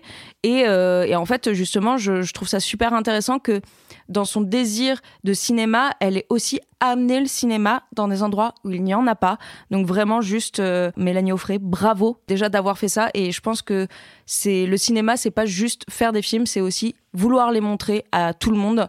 Et je trouve que c'est vraiment une très très très belle chose. Et donc euh, bravo. Et j'ai hâte de voir plein d'autres films d'elle parce que c'est une belle personne, j'en suis sûre. Puis on peut, on peut saluer des- par ailleurs tous les gens, tous les projectionnistes itinérants. Il y en a beaucoup, on en parle assez peu, Tout à qui fait. font, euh, qui font euh, le tour euh, de France. Je sais pas, ce, ce serait intéressant d'ailleurs qu'on se penche un peu sur cette question-là. Néo-distribution qui sont Voilà. en Normandie, euh, qui font un super taf aussi. Mais je, euh, sais qu'il y, a- beaucoup, il y a ouais. plein de gens qui, qui, se, qui se promènent, qui ont des droits de, de projection et qui euh, font des, des- des projections itinérantes et qui permettent euh, justement à des gens qui ne se déplacent pas en ville d'avoir accès au cinéma et sur le cinéma sur grand écran. Et, et c'est en tout cas des initiatives euh, à saluer. Euh, euh, Sophie, qu'est-ce que tu en penses? Est-ce que tu as été séduit aussi par ces petites victoires? En fait, à chaque fois, je me dis, est-ce que ce film est à conseiller à ma grand-mère ou pas? Clairement, oui. Ah mais c'est vrai, enfin... euh, J'a- J'adore ce grille, cette grille de lecture, moi. Maintenant, mais c'est tout le temps ma grille de lecture. C'est est-ce que ma mamie peut aller le voir Est-ce qu'elle va l'aimer? Elle va l'adorer. Parce que euh, s'il y a bien un truc que je, qui transparaît dans le film, c'est qu'il est fait pour de bonnes raisons et avec de la bonne volonté. Et ça se sent au scénario, ça se sent dans, dans l'engagement que les acteurs ont. En fait, il y a une espèce de candeur dans ce jeu-là qui, euh, qui manque parfois un petit peu de précision. Je trouve que les enfants, notamment, on sent qu'ils sont hyper contents d'être là. C'est pas des comédiens. Mais c'est ces pas des ouais, comédiens. Donc en fait, j'ai l'impression que c'est un, c'est un peu ce cinéma bout de ficelle, mais en même temps assez produit, qui en fait n'a le, beau- ne- en fait, je suis heureuse qu'il existe pour Ouais. ces raisons. C'est pas pour autant que je passe un incroyable moment de spectatrice, mais je suis heureuse qu'il existe. Un peu tout cette espèce de paradoxe qui est cette histoire, elle est super touchante. C'est-à-dire que euh, je- j'aime bien. Je trouve que Michel Blanc est formidable dedans. Et vraiment, cette espèce de euh, caractérisation de vieux bougon euh, qu'on avait un petit peu déjà dans euh, Je vous trouve très beau. En fait, c'est pas la première fois qu'il a ce, ce genre de, de, de typologie. Je trouve qu'il l'incarne très bien. Et donc, c'est un film que je recommande, mais c'est pas pour autant que moi j'y ai pris. Je, je trouve que la photo. euh, moi, je la trouve assez inexistante. Je trouve qu'il n'y a pas vraiment de plan euh, qui iconise quoi que ce soit. On est vraiment sur purement du scénario et de l'interprétation. Donc des fois ça marche et je pense que ça va marcher auprès de beaucoup de gens. Et encore une fois, je, je préfère un milliard de fois un film qui va manquer d'ambition mais qui va réussir toutes celles qu'il a plutôt que quelqu'un qui, euh, par prétention, va complètement se louper. On n'est pas bien autour de cette table là avec les mecs qui ont vu Creed 3, film de boxe, et les meufs qui ont vu le petit film français touchant, comme vous l'avez dit. On est Ouais, bien, oui, non mais c'est ça la France. Avec, ça, avec l'affaire. Julia Ça. Platon, euh, avec Julia Piaton qui emmène euh, Michel Blanc à la piscine. Est-ce qu'il a, des- est-ce qu'il a des gros pecs, Michel Blanc? Je ne pense pas. Ah, bah, je vais te dire que face à Rocky Balboa, Michel Blanc, euh, moi je fais le match. euh, bif bof. hein. Est-ce que vous êtes, euh, vous, plutôt bar, PMU, poste, dépôt de pain ou gendarmerie, pompier, notaire, huissier? Vous pouvez euh, nous répondre de tout cela dans les commentaires. Le professeur Sound Tutu Hassan Elmer promet richesse, retour de l'être aimé en moins de 48 heures, disparition de reflux gastrique et des boules de beurre, lutte contre la nuque grasse et contre... Quoi Dis-moi Non, que mais c'est je suis un vrai attentif, tract. je suis attentif, je suis attentif Dis-moi là. que c'est j'attends. un vrai. C'est un vrai. Oh la lutte vache. contre la nuque grasse et contre la perte de cheveux et retour du membre viril. Oh la à part le vache. nom, c'est presque vrai. Non, c'est- c'est moi qui ai tout inventé. Ah. Surtout les boules de beurre. Bref, c'est le sujet peu ou prou du deuxième long métrage de fiction de Clément Cogitor, dans lequel Karim Leclou, qui a une technique infaillible, met sur le tapis tous les pseudos marabouts du quartier, ce qui va lui attirer des bricoles. One size fits all seems like a good idea for clothes until you try them on. Same goes for healthcare. That's why United Healthcare offers flexible, budget friendly coverage for medical, vision, dental, and more. Learn more at uh1.com. Hiring for your small business? If you're not looking for professionals on LinkedIn, you're looking in the wrong place. That's like looking for your car keys in a fish tank. LinkedIn helps you hire professionals you can't find anywhere else, even those who aren't actively searching for a new job but might be open to the perfect role. In a given month, over 70% of LinkedIn users don't even visit other leading job sites. So start looking in the right place. With LinkedIn, you can hire professionals like a professional. Post your free job on linkedin.com/people slash people today. Manu est avec nous maintenant. La dernière fois, je pensais avoir trouvé. Madame, médium, médium. Mais là, je sais plus du tout comment te faire. Plus tu leur mens, plus ils reviennent. Ça c'est pour toi. J'ai mis 300. Cool. Normal, ça marche bien. Oh Mais vous faites quoi, putain Ah, c'est ma mère là هذا هذا وا- وا- هنا هنا شوف اجي تشوف القهوه هاد الكنز شوف الحشيش شوف لا لا. الفلوس جا سحاب وغادي تعاوننا باش نلقاوه Goutte d'or de Clément Cogitor avec euh, notamment Karim Leclou. Est-ce que vous avez été ensorcelé par le film? On peut le dire, c'est un peu la bonne surprise de la semaine, euh, Sophie. Ah mais complètement. C'est-à-dire que euh, je désespérais d'avoir un film qui me fait complètement vibrer. Et, et moi sur le sur le papier, ça me tentait pas. Je me suis dit ok, euh, quartier difficile. euh, et pourtant j'aime beaucoup le, le Alice Winocourt, mais c'est vrai qu'il y, a- il y a une manière de filmer le 18e ou en tout cas euh, les quartiers un peu difficiles de Paris qui peut être souvent euh, la porte ouverte à toutes les fenêtres du désespoir et des clichés cinématographiques. Et arrive Goutte d'or, qui est je pense, le premier film qui me surprend vraiment scénaristiquement depuis. euh, peut-être depuis des années. Et j'exagère pas, c'est-à-dire que je n'ai jamais vu cette histoire au cinéma. À aucun moment. C'est-à-dire qu'en plus, je, je suis, euh, comme je suis une connasse, je suis pétrie de, de, de clichés euh, Bah, sur. comment, comment on y va? Mais ça va pas, non? Qu'est-ce que c'est que cette un- dépréciation un, un de peu soi? d'a- un peu d'amour de soi, s'il te plaît. C'est tous très bien que Never, la seule- on sait très bien que la seule connasse autour de la table, c'est Nicolas. Donc, s'il te plaît. Merci.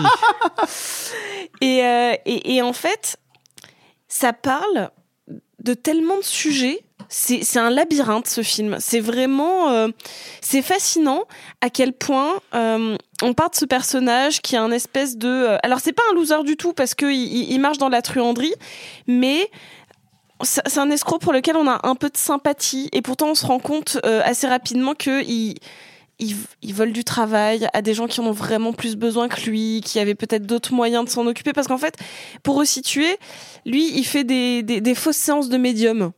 Donc comme tu l'as très bien euh, fait, comme toi Nicolas, là quand tu nous as promis des choses, il fait Ah, on y a pareil. cru, hein. On y a cru. On a vraiment cru que si on te donnait euh, 10, 20, 30, Surtout les boules de beurre pour Alexis, je peux les faire disparaître euh, si vous voulez. je, je sais pas ce que c'est des boules de beurre. Bon, tu regarderas, ça fait. Ne, ne faites pas ça sur Google Images, je vous en prie. Enfer. Et, et- et donc on, on voit le, le- le- ce tour de passe-passe qui, euh, qui via euh, bah, vraiment une pure malhonnêteté de piratage de téléphone au début du film, on voit comment il arrive à voler des gens au, au bord du désespoir, mais comment en fait il y a un espèce de syndicat de personnes qui font ça, qui lui disent mais en plus toi c'est pas parce que t'es le fils d'un mage Mm. que genre toi tu peux te permettre de prendre notre travail. Et donc déjà on est sur une histoire, mais il y a une autre histoire sur un gamin qui disparaît, sur des enfants qui, qui souffrent d'une immigration euh, vraiment difficile parce qu'en rupture, euh, le film est par exemple quasiment dans la dans la moitié de son de son de sa narration, il est en arabe par exemple pour créer une vraie distinction. On n'est pas du tout sur euh, euh, sur une espèce de facticité. On essaye d'être ni misérabiliste, mais euh, ni de dépeindre un portrait un petit peu rose de ce de ce quartier difficile. On est sur sur un réalisme étrange, empreint de magie. Et vraiment, j'ai jamais vu ça. J'ai jamais suivi un personnage comme Karim Leclou. Je n'ai jamais entendu parler de euh, de ces euh, de ces personnes qui mettent des petits bouts de papier avec des, de magnifiques descriptions comme tu l'as fait pour retrouver bonheur, euh, amour et cheveux apparemment. Je croyais que tu allais dire beauté. C'était la C'était la- Ouais. blague. C'était la blague. Euh, et, et donc du coup, bah, pour avoir une belle tête. pour avoir une une, belle, tête. C'est important d'avoir une belle tête. Bah, en fait, c'est que je- j'espère qu'on va avoir un petit peu un, un débat parce que je veux. En fait, le film a tellement été un coup un- de poing. Genre, je, je l'ai vu et j'étais euh, j'étais fascinée parce que je ne savais jamais dans quelle direction il allait. Mm. Et, et j'ai pas envie de trop en révéler. C'est un exercice euh, extrêmement tricky, mais C'est un film extrêmement étrange. C'est un film extrêmement étrange qui échappe à tout ce que vous pouvez imaginer de lui. Moi, quand j'ai vu la bande-annonce, je me suis dit, oh, pff, quel enfer. Bah, quel ça. Mais c'est ça. Vraiment, je l'ai vu au Cinoche. Je me suis dit, mon Au Dieu. Cinoche. Tu- non mais vraiment, tu, tu Je- accentues je- le fait d'être vieux. hein, oui, arrête. mais j'ai aucun problème. Et, euh, et et les gens ne savent pas. une toile euh, avec ses copains bikers de la porte d'Orléans. Il y a pas de mal à ça. Mais C'était hyper bat. Voilà, voilà. C'était in, j'ai même envie de C'était- dire. C'était bat. C'était. T'as pas un clop Ah, Non, bah, pardon. vache. Ah, File-moi une bouffée. Non, allez, on arrête, ça suffit. Euh, non, non, mais sincèrement, c'est un- d'accord, non, c'est un, un- film qui est très mal vendu. C'est un film qui est. Non, mais qui est qui invendable. Mais Mais je sais pas. Parce que ça, ça n'est pas ce à quoi ça ressemble. Si vous avez vu la bande-annonce, ça n'est pas la, ça. la bande-annonce, tout ce que vous avez dit, je n'avais pas du tout Ah non, non, ressenti mais ça la bande-annonce. ça- n'a rien à voir avec ça. En fait, il faut aussi comprendre que le film, je trouve, à plein moment, est à deux doigts de tomber dans du cliché ou du mal fait. Il a une manière de, de filmer, par exemple, le, le chaos de ce quartier qui est, à- qui est pas loin parfois d'être caricatural. D'être bord cadre. Je suis tout à fait d'accord avec toi. jamais il y va. Mais ça, comment tu le montres dans une bonne annonce C'est hyper délicat. Et puis Parce euh, que c'est pas de ça dont il parle. Exactement. C'est pas le sujet du film. En fait, moi, je, je connais pas bien euh, Cogitor, mais ma première projection presse en tant que journaliste, c'était Ni le ciel ni la terre, qui était, je crois, son premier long de fiction. Et en fait, moi qui n'ai pas vu ces documentaires, le parallèle entre les deux, c'est que ce sont deux films de fantômes. Et c'est hyper intéressant de voir la manière qu'il a de le traiter. Dans l'un, une espèce de faux film d'horreur sur le front de la guerre en, en Afghanistan. Et là, de le traiter, mais d'une manière mais totalement différente. Pas loin d'être poétique par moment. Et en même temps, c'est pas le sujet du film. Mais dans les deux, dans les deux films, Ni le ciel ni la terre et, et Goutte d'or, ce n'est pas le sujet du film, les fantômes à proprement parler. C'est pas ça. Et je pense, il faut le dire, que ça tient en très grande partie par l'appréciation de Karim Leclou, qui est mais mais mais incroyable de de d'une espèce de non-jeu mais assez bouleversant parce qu'en fait quand on a vu d'autres films quand on a vu euh, Pour la euh, France. Bac Nord euh, qu'on a vu Ouais. non mais tu vois bah, Karim Leclou il peut faire il peut proposer plein de trucs différents même chez Gavras là il a une espèce de de de, de sincérité qui se dégage enfin c'est hyper déconcertant parce qu'en fait t'as l'impression qu'il ne joue pas qu'il subit et en même temps il est dans la maîtrise permanente de ce qu'il arrive enfin c'est hyper déconcertant Alors, ce qui est su- euh, je- j'entends très bien ce que tu dis et je pense qu'il est sublimé par des petits détails qui sont à la fois entre le la DA et le scénario. La direction artistique. Ouais, la direction artistique, donc euh, des, des costumes, des, enfin notamment un costume. Je pense à ce moment où son père lui passe une chemise qui est un peu trop petite et qui lui colle à la peau Ouais. tout le reste du film, Bah ouais. qui lui donne un, un- un effet euh, très gauche parce que complètement condensé, alors qu'il dit à son père donne-moi le truc le plus grand que t'es, Mm. parce qu'il y a une différence. En fait.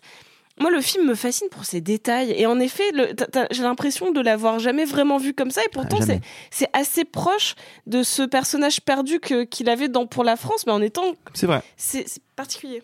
Il faut rappeler que Clément Cogitor, avant d'être réalisateur, est un artiste Tout à fait. contemporain euh, qui, a, qui, qui sort euh, du- notamment de- du, du Frénois et de l'école des arts décoratifs de Strasbourg, euh, qui a fait des expos, qui a fait euh, des installations et qui s'est mis euh, assez récemment euh, au cinéma. Et il y a quelque chose euh, de l'étrangeté de ce film qui procède évidemment de cette double nature, euh, Alexis. Euh, complètement, complètement. D'ailleurs, c'est un film qui m'a fait un effet qui m'est arrivé très peu de fois euh, dans ma cinéphilie, qui est que je l'ai trouvé beaucoup plus obscur et complexe au deuxième visionnage qu'au premier. Hmm. Ce qui n'arrive pas en général, parce que effectivement, donc je l'avais vu à Cannes euh, à la semaine de la critique. D'ailleurs, au passage, petite pensée pour Ahmed Benaïssa, l'acteur qui joue euh, le père de Karim Leclou, qui est un acteur algérien, très connu en Algérie, qui est un très très bon acteur, et qui est malheureusement décédé la veille ou le jour même de la projection euh, à la semaine de la critique. Il a fait un malaise à Cannes et il est décédé. Euh, et je me souviens de cette projection parce que justement, ils, ils étaient, ils sortaient de cette expérience-là, toute l'équipe. Ils étaient très très touchés à l'idée de présenter le film à une séance où Ahmed Benaïssa aurait dû être présent. Ça, c'était juste pour la, la- la parenthèse un peu triste malheureusement. Mais en fait, pour, revenir sur le film, je trouve que c'est un film qui arrive à évoluer sur un juste milieu que je ne croyais pas possible, qui est le juste milieu entre le scepticisme et le mysticisme. C'est-à-dire que pour, pour, expliquer euh, grosso modo comment on nous présente le personnage de Karim Leclou, on a une scène où il est donc dans son cabinet, qui est grosso modo son appartement en fait, où il reçoit des gens, qu'il fait patienter très longtemps pour entrer en contact avec les proches disparus de ces gens-là. Et on a une première scène où bah, on nous montre exactement ce que voient les clients. C'est-à-dire qu'ils attendent dans la salle d'attente, puis à un moment on les installe dans une petite pièce, Karim Leclou arrive, il connaît le prénom des défunts, il connaît leur vie, il connaît leur passe-temps, et il commence à développer comme ça plein d'éléments d'une vie qu'il ne devrait pas connaître, qu'il connaît, et il euh, balance deux trois phrases de médium en mode euh, attention, quelqu'un vous veut du mal, protégez-vous, euh, Hmm. en, tout, en tout cas ce que, ce que vous dit votre grand-mère, etc.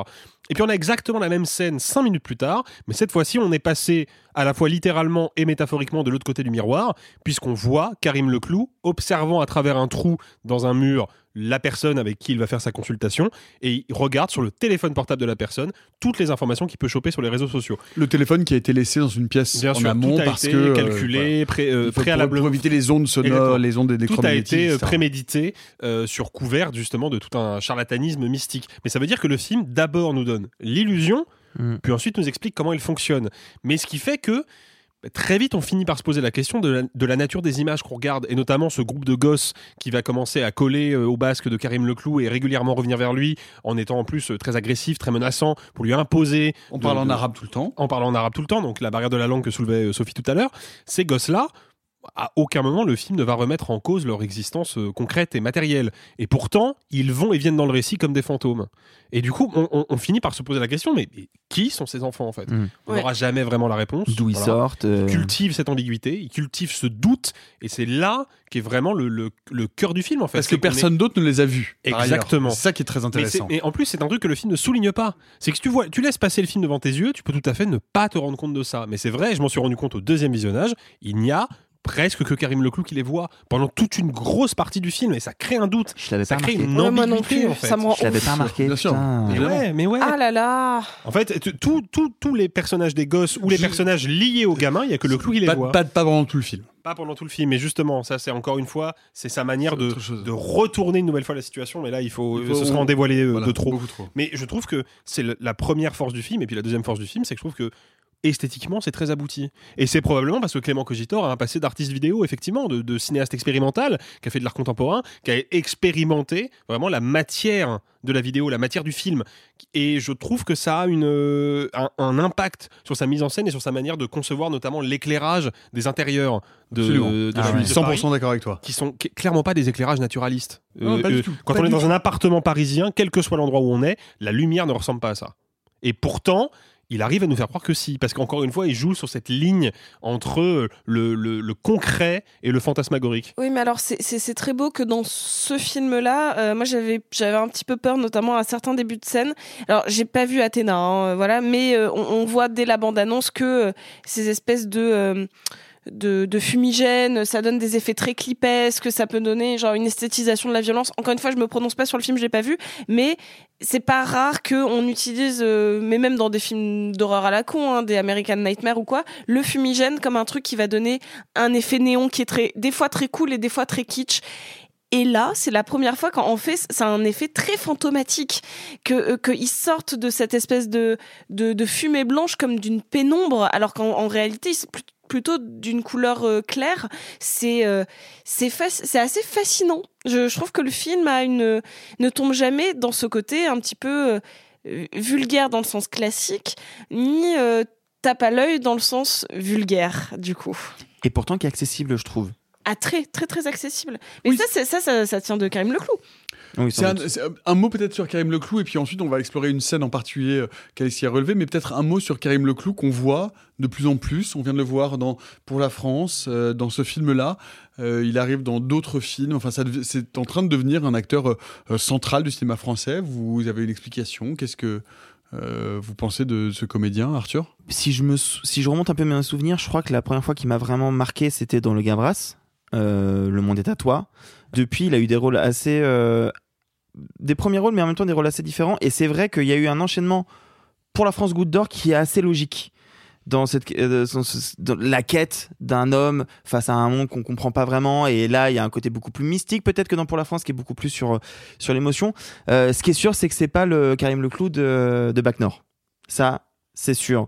Et c'est moi c'est ce que j'ai dit tout à l'heure Karim Leclou il a un truc dans ce film que je que j'arrive pas à bien expliquer de de non-jeu et en même temps d'une espèce d'incrédulité. Et, et ce qu'a dit Alexis était hyper intéressant sur justement la première séance, puis ensuite quand on le voit. Et moi, ce qui m'a fait, ce qui m'a frappé, c'est qu'une fois qu'on voit l'artifice derrière, Karim Leclou, je n'y crois plus. Et il y a un moment où juste après, il va avoir une séance de médium où il va donner des détails qui sont tellement grossiers sur le père mort euh, qui était guitariste et qui jouait Chuck Berry. C'est tellement grossier que là, j'y crois plus. Et pourtant, la force de Karim Leclou, c'est que son interprétation te laisse à penser qu'en fait, si, c'est toujours le même personnage et que, et que ça arrive. Enfin, il y a vraiment un jeu et d'écriture et de et de Karim Leclou, ce qui est vraiment fascinant. Sophie. Moi, ce qui me fascine, c'est que là, je, je me repenche sur sa filmographie. En fait, je l'ai vu plein de fois. Mais surtout dans du cinéma d'auteur. Euh, je me souviens de lui euh, dans un petit rôle, si je dis pas de bêtises, dans Grand Central de Rebecca Zlotowski. Euh, il avait joué dans deux films que j'aime beaucoup de Catel qui libérait, à savoir euh, Suzanne et surtout Réparer les vivants, qui est pour moi un, un chef-d'œuvre. Il avait un petit rôle dans Josiane, 45 ans. Ah purée Ah, C'est- lui qui ouvre la porte à un moment, c'est ça? Il me semble, je sais pas, pas de mémoire. je sais pas. Mais il jouait aussi dans Les Anarchistes. En fait, il a, il a, une, il a joué dans Un Prophète, mais euh, genre en, en- en très, très, très. Je pense que c'est une silhouette. euh, Voilà. Un monde? Il joue le parent euh, des Ah deux oui, gamins euh, en fait, harcelés. c'est là, c'est là que j'en viens. En fait, ce qui est un peu intéressant, c'est que j'ai l'impression, et tu l'as dit, Arthur, euh, j'ai l'impression que dans euh, Le Monde est à toi, on l'a casté. Ouais. Ça y est, il a son persona. C'est-à-dire que comme euh, comme on disait, Isabelle Huppert, elle a toujours cette espèce de caractérisation, qu'elle le veuille ou non, de petite bourgeoise, etc. Karim Leclou, maintenant, si on, si on le voit pas en mec vraiment un peu perturbé, on, on ne le remarque pas. S'il a pas une ambivalence euh, un peu sur le devant de la scène, genre une espèce de truc à fleur de peau, on ne le remarque pas. Parce qu'en effet, pourtant, euh, Réparer les vivants, c'est un film que j'aime vraiment beaucoup. Suzanne aussi, je me souviens pas complètement de lui. Alors que dans le monde est à toi, tout le monde. Et c'est pas que parce que c'est le premier rôle. Pour moi, c'est pas ça. C'est que d'un coup, on se fait. Putain, je l'avais jamais remarqué, incroyable. Et c'est que pour Mm. moi, c'est un peu comme Bastien Bouillon. J'ai l'impression que personne ne l'avait remarqué avant la Mhm. nuit du 12. C'est parce qu'à un moment, il y a une espèce, une espèce d'étincelle qui fait que, ah bah ça y est, ça match. On voit l'acteur parce qu'il a été bien, euh, bien utilisé. Et on va faire une petite pause et on va s'attarder sur une scène en particulier de Goutte d'Or. Coupé C'était comment, Walter Elle était très bien, impeccable. Qu'est-ce qu'on fait maintenant On recommence. Alexis, tu veux nous parler d'une scène vraiment sur laquelle que vous ayez vu le film ou que vous ayez le voir, une scène sur laquelle il faut porter son attention parce que pour toi elle est vraiment euh, systématique, ou en tout cas elle représente euh, vraiment les qualités euh, que peuvent avoir Ah ce bah film. complètement et puis là c'est garanti sans spoil parce que c'est la première séquence du film. Euh, moi j'aime bien euh, quand des cinéastes dès le premier plan ou à minima la première séquence me disent ce que moi spectateur je dois faire pour comprendre leur film. Je trouve que déjà c'est très ludique, c'est très appréciable et puis en général ça témoigne mine de rien d'une considération assez euh, précise et assez minutieuse de la mise en scène et de l'art de la mise en scène. Et là c'est le cas. On a une scène qui se passe dans un chantier où travaillent des ouvriers de nuit. Alors, impossible de situer le chantier à première vue, mais vu le titre du film, quand on sait à quoi il fait référence, on se doute que c'est un chantier qui se situe à proximité du quartier de la Goutte d'Or et de Port de la Chapelle, et c'est bien évidemment le cas. Et donc on a ce chantier où on a des ouvriers, ils sont pas nombreux, mais qui sont en train de travailler. Il y en a notamment un qui creuse un trou dans le sol avec un tractopelle. Et arrive alors un camion rempli de gravats, un camion benne rempli de gravats, qui va faire marche arrière pour déverser le contenu de sa benne dans le trou qu'a creusé le tractopelle. Et de cette situation très concrète, Clément Cogitor va faire naître une espèce d'ambiguïté parce que au moment où le camion recule pour déverser les gravats, la caméra va s'approcher du camion de plus en plus. Et c'est le dernier plan de la scène. Après, on passe à complètement autre chose. On est avec Karim Leclou. Et cette scène-là, la première fois que je l'ai vue à Cannes, je me suis dit, ok, elle est quand même très étrange. Parce qu'on m'a posé une situation et on a à peine pris le temps de la développer que ça y est, je suis dans un environnement complètement différent, avec des personnages qui n'ont rien à voir avec les ouvriers que j'ai vus et qui du coup ne m'ont pas été présentés. Je ne comprends pas cette première scène.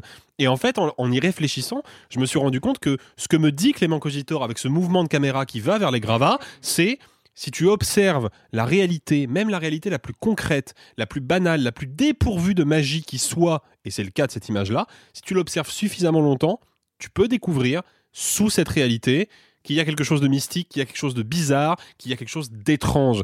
Et de fait, on reviendra plus tard sur ce chantier. Karim Leclou y reviendra d'une manière tout à fait particulière. Et il découvrira qu'effectivement, dans ce tas de gravats, il y a quelque chose qui ne devrait pas être là. Pour moi, avec cette séquence, c'est tout le programme esthétique en fait de Goutte d'Or qui est posé. Et je trouve ça euh, assez euh, assez brillant de la part de Clément Cogitor d'avoir eu cette intuition qui me rappelle notamment certains films américains. On a souvent ça hein, aux États-Unis où le premier plan c'est le cas du pont des espions de Steven Spielberg. Le premier plan nous Par dit- hasard. voilà évidemment. Le premier plan nous dit voilà le sujet de mon film Et il faut absolument euh, aller voir Goutte d'Or. Et si vous allez voir Goutte d'Or, vous pouvez nous dire si vous êtes plutôt Retour de l'être aimé ou Disparition des boules de beurre. Vous pouvez nous envoyer ça.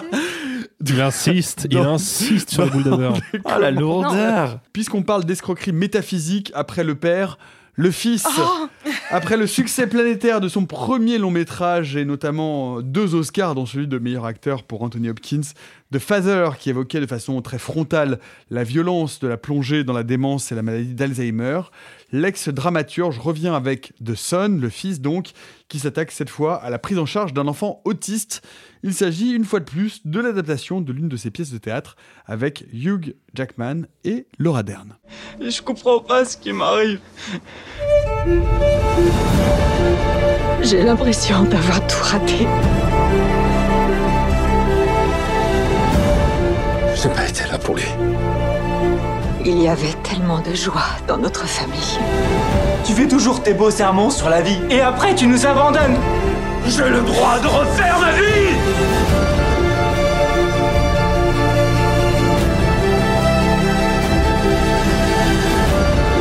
Ah, mon fils, tu es venu me dire que tu es un père modèle? Tu veux que je t'applaudisse? C'est mon petit garçon. Je peux pas le laisser tomber. The Sun, le soleil de Florian. The- Non, c'est pas ça The Sun c'est pas le soleil. Ah. C'est pas le Ah, soleil. The Sun, The Sun, c'est le truc de, de- qui sert pour la machine à laver, la, le- la vaisselle. Exact. Ah non, Ah toujours non, pas pas. du tout. Toujours pas, non. The Sun, le fils de Florian Zeller. Alors, est-ce que le miracle s'est Hmm. reproduit Je- Alors, je vais donner la parole à la personne qui a le moins détesté ce film. et c'est toi, Simon. Ah, pardon, c'est toi, Mélanie.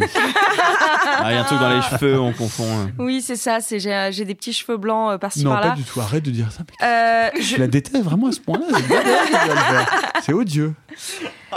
Alors, je vais reprendre la, la phrase que, que j'avais marquée pour donner mon avis, justement. Là où il a réussi le daron, il a loupé le fiston. Et je suis très fière de ça.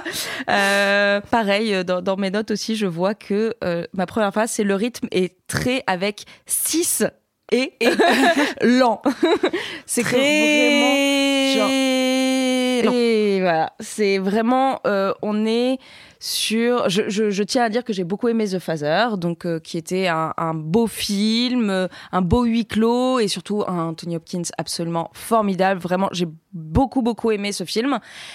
Et Qui là, était, on le rappelle, donc euh, une adaptation d'une pièce de Oui. Florian Zeller, Comme, qui traite euh, globalement de la façon dont on accompagne son père, euh, qui est atteint d'une maladie, neurodégénérative.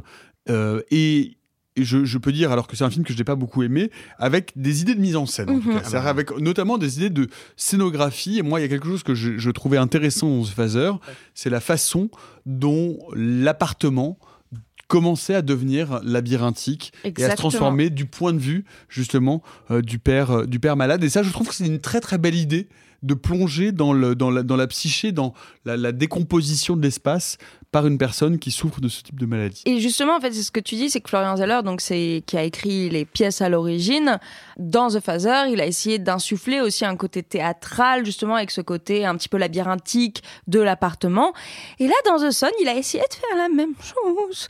Et en fait, il a Pour les enfants qui souffrent de TSA, donc du trouble du spectre autistique, C'est ça, sauf qu'en fait, là, il s'est loupé, le monsieur, puisqu'en fait, euh, ce qu'il a fait, c'est une pièce de théâtre, mais je pense qui a été montée par la section théâtre euh, de première année euh, d'un lycée, voilà, de, de- Je sais pas où va finir ma phrase, mais je- On a l'idée, on a l'idée. on a l'idée. Voilà, en fait, le truc, c'est que je trouve que. euh, alors, on a quand même un casting en or. Ça, on peut vraiment le souligner. Voilà, euh, on a euh, Laura Dern et, euh, et j'allais dire Wolverine. Alors, moi, j'ai- j'ai- j'aime bien l'idée. On a Laura Dern et Wolverine qui ont un fils. Qui ont un fils. C'est le début d'une des mauvaise problèmes. blague. Et en fait, Surtout le- si c'est la Laura Dern de Inland Empire, je Ouais. pense que c'est un truc vraiment pas cool. Et en fait, le truc, c'est que on est sur un sur un film qui est voilà extrêmement lent, extrêmement pathos et surtout qui, euh, on va dire, est tiré de fil blanc puisque dès les cinq premières minutes, tu sais très bien comment ça va finir, et tu sais très bien que ça ne va pas bien finir du tout. Vraiment, je trouve que c'est un acte manqué, que euh, il aurait pu faire quelque chose de très intéressant euh, pour présenter euh, justement ce- ce- cette relation avec euh, un membre de sa famille qui est atteint d'une maladie, qui est là en plus aussi qui est aussi atteint de dépression. Et c'est ah, c'est fatigant quoi. Alors, Sophie, je vais te donner la parole. Moi, je n'ai pas le droit euh, parce que Non. à chaque fois que je donne mon C'est opinion, contractuel, Non, je- Nicolas. je- non, mais est-ce que je peux dire aux gens que dès que je donne mon opinion, vous vous avez inséré à l'intérieur de mon corps dans une zone que je peux pas nommer, une forme de petite puce écrite qui fait que je déteste.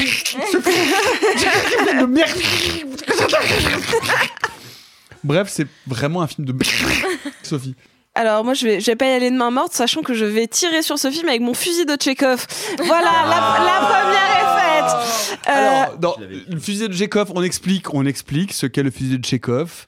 Pour Alors. les gens qui ne savent pas et qui n'ont pas la référence. Tchekhov est un dramaturge qui avait établi une règle qui dit si dans un coin de la, de la pièce euh, il y a un fusil, c'est forcément qu'il doit intervenir dans l'acte 2 ou dans l'acte 3. Voilà, dans, grosso modo, c'est du moment qu'il y a un élément qui est posé, qui n'est pas dans la dramaturgie initiale du début de la pièce, ça veut dire qu'il va être forcément réutilisé, sinon il ne sert à rien. Et donc après, il y a eu euh, pas mal de choses qui ont fait des contre-fusils de Tchekhov, ou en mettre plusieurs, histoire de savoir lequel, et après tu- on peut créer de... Là non, là c'est très littéral, mais c'est pas grave. De toute manière, c'était pour le, c'était pour le bon mot. Et je vais dire autre chose. Moi, j'aime pas du tout The Father. Je, je, je suis d'accord sur, il y a, y a de bonnes idées, il y a, y a de bons trucs, mais euh, la, la, la performance et, et, l'Oscar est mérité. Genre, j'ai pas vraiment de choses pour euh, pour aller contre ça.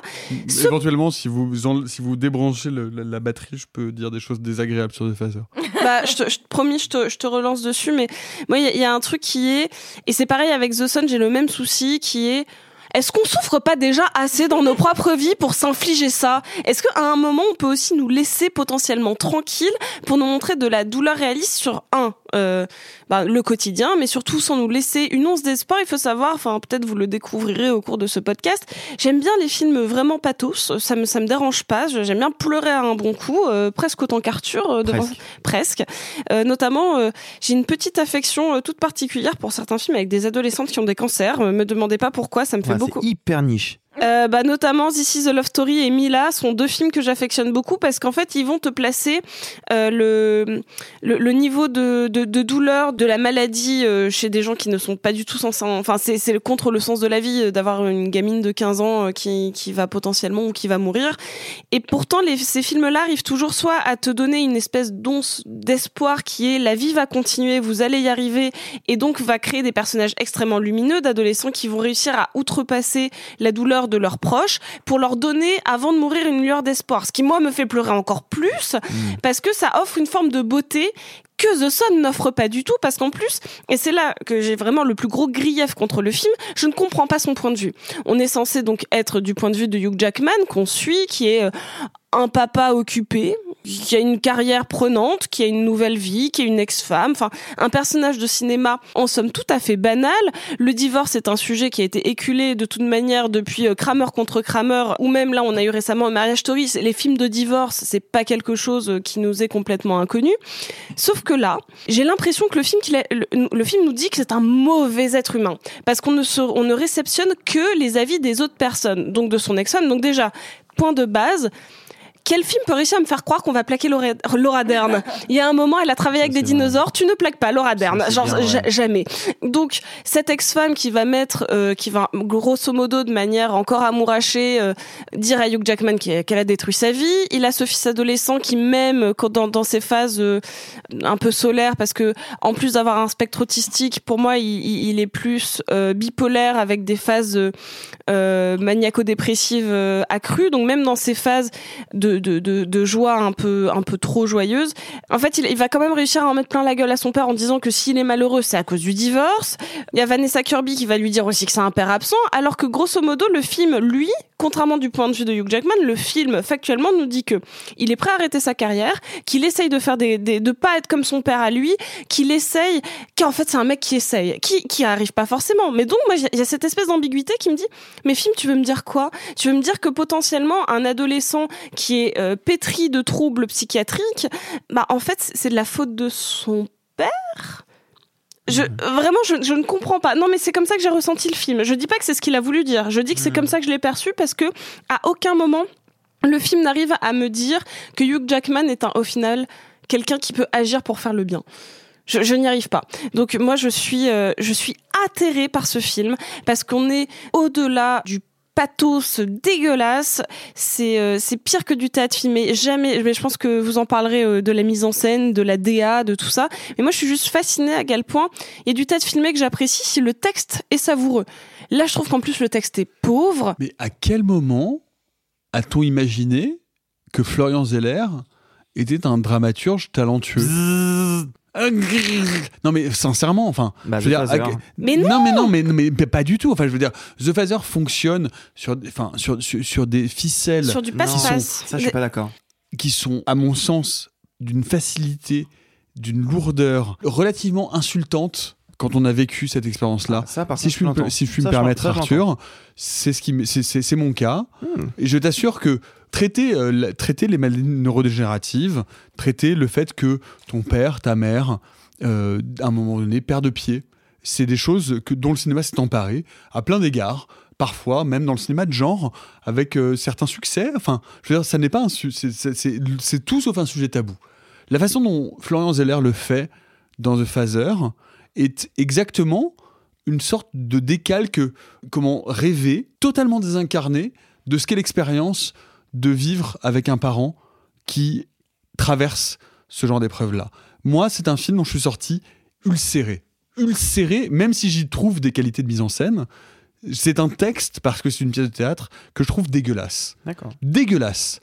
Et où j'ai envie de lui dire, ok, viens, prends ma main et vois ce que c'est en fait. Ce- ce- ça n'est pas un fantasme romantique ce que je vois dans The Phaser. Et ce que je vois, en fait, je, je- si, si vous nous écoutez, si vous avez euh, dans votre famille euh, des enfants qui sont dans le trouble du spectre autistique, n'allez pas voir The Sun parce que ça va vous rendre malheureux. Parce que ça n'est pas un fantasme romantique, ça n'est pas une, un, un- un- un objet, un motif que l'on peut décliner comme on veut à n'importe quel, sous, sous, sous- sous des prétextes de, de volonté dramaturgique. Non, mais ça pourrait être un sujet de cinéma. Ça pourrait l'être et ça l'a, et ça l'a été. et Ça a été très bien traité à d'autres endroits. Je peux penser à, à des, à un, un film qui s'appelait euh, un film d'horreur d'ailleurs, par- particulièrement. euh, Enfin, c'est, c'est le premier qui me vient à l'esprit, qui s'appelait Relique. Relique, exactement. Qui est une façon de traiter la maladie d'Alzheimer et qui d'ailleurs reprend Qui reprend aussi ce mécanisme. euh, ce mécanisme de l'appartement qui à un moment donné change, change de configuration.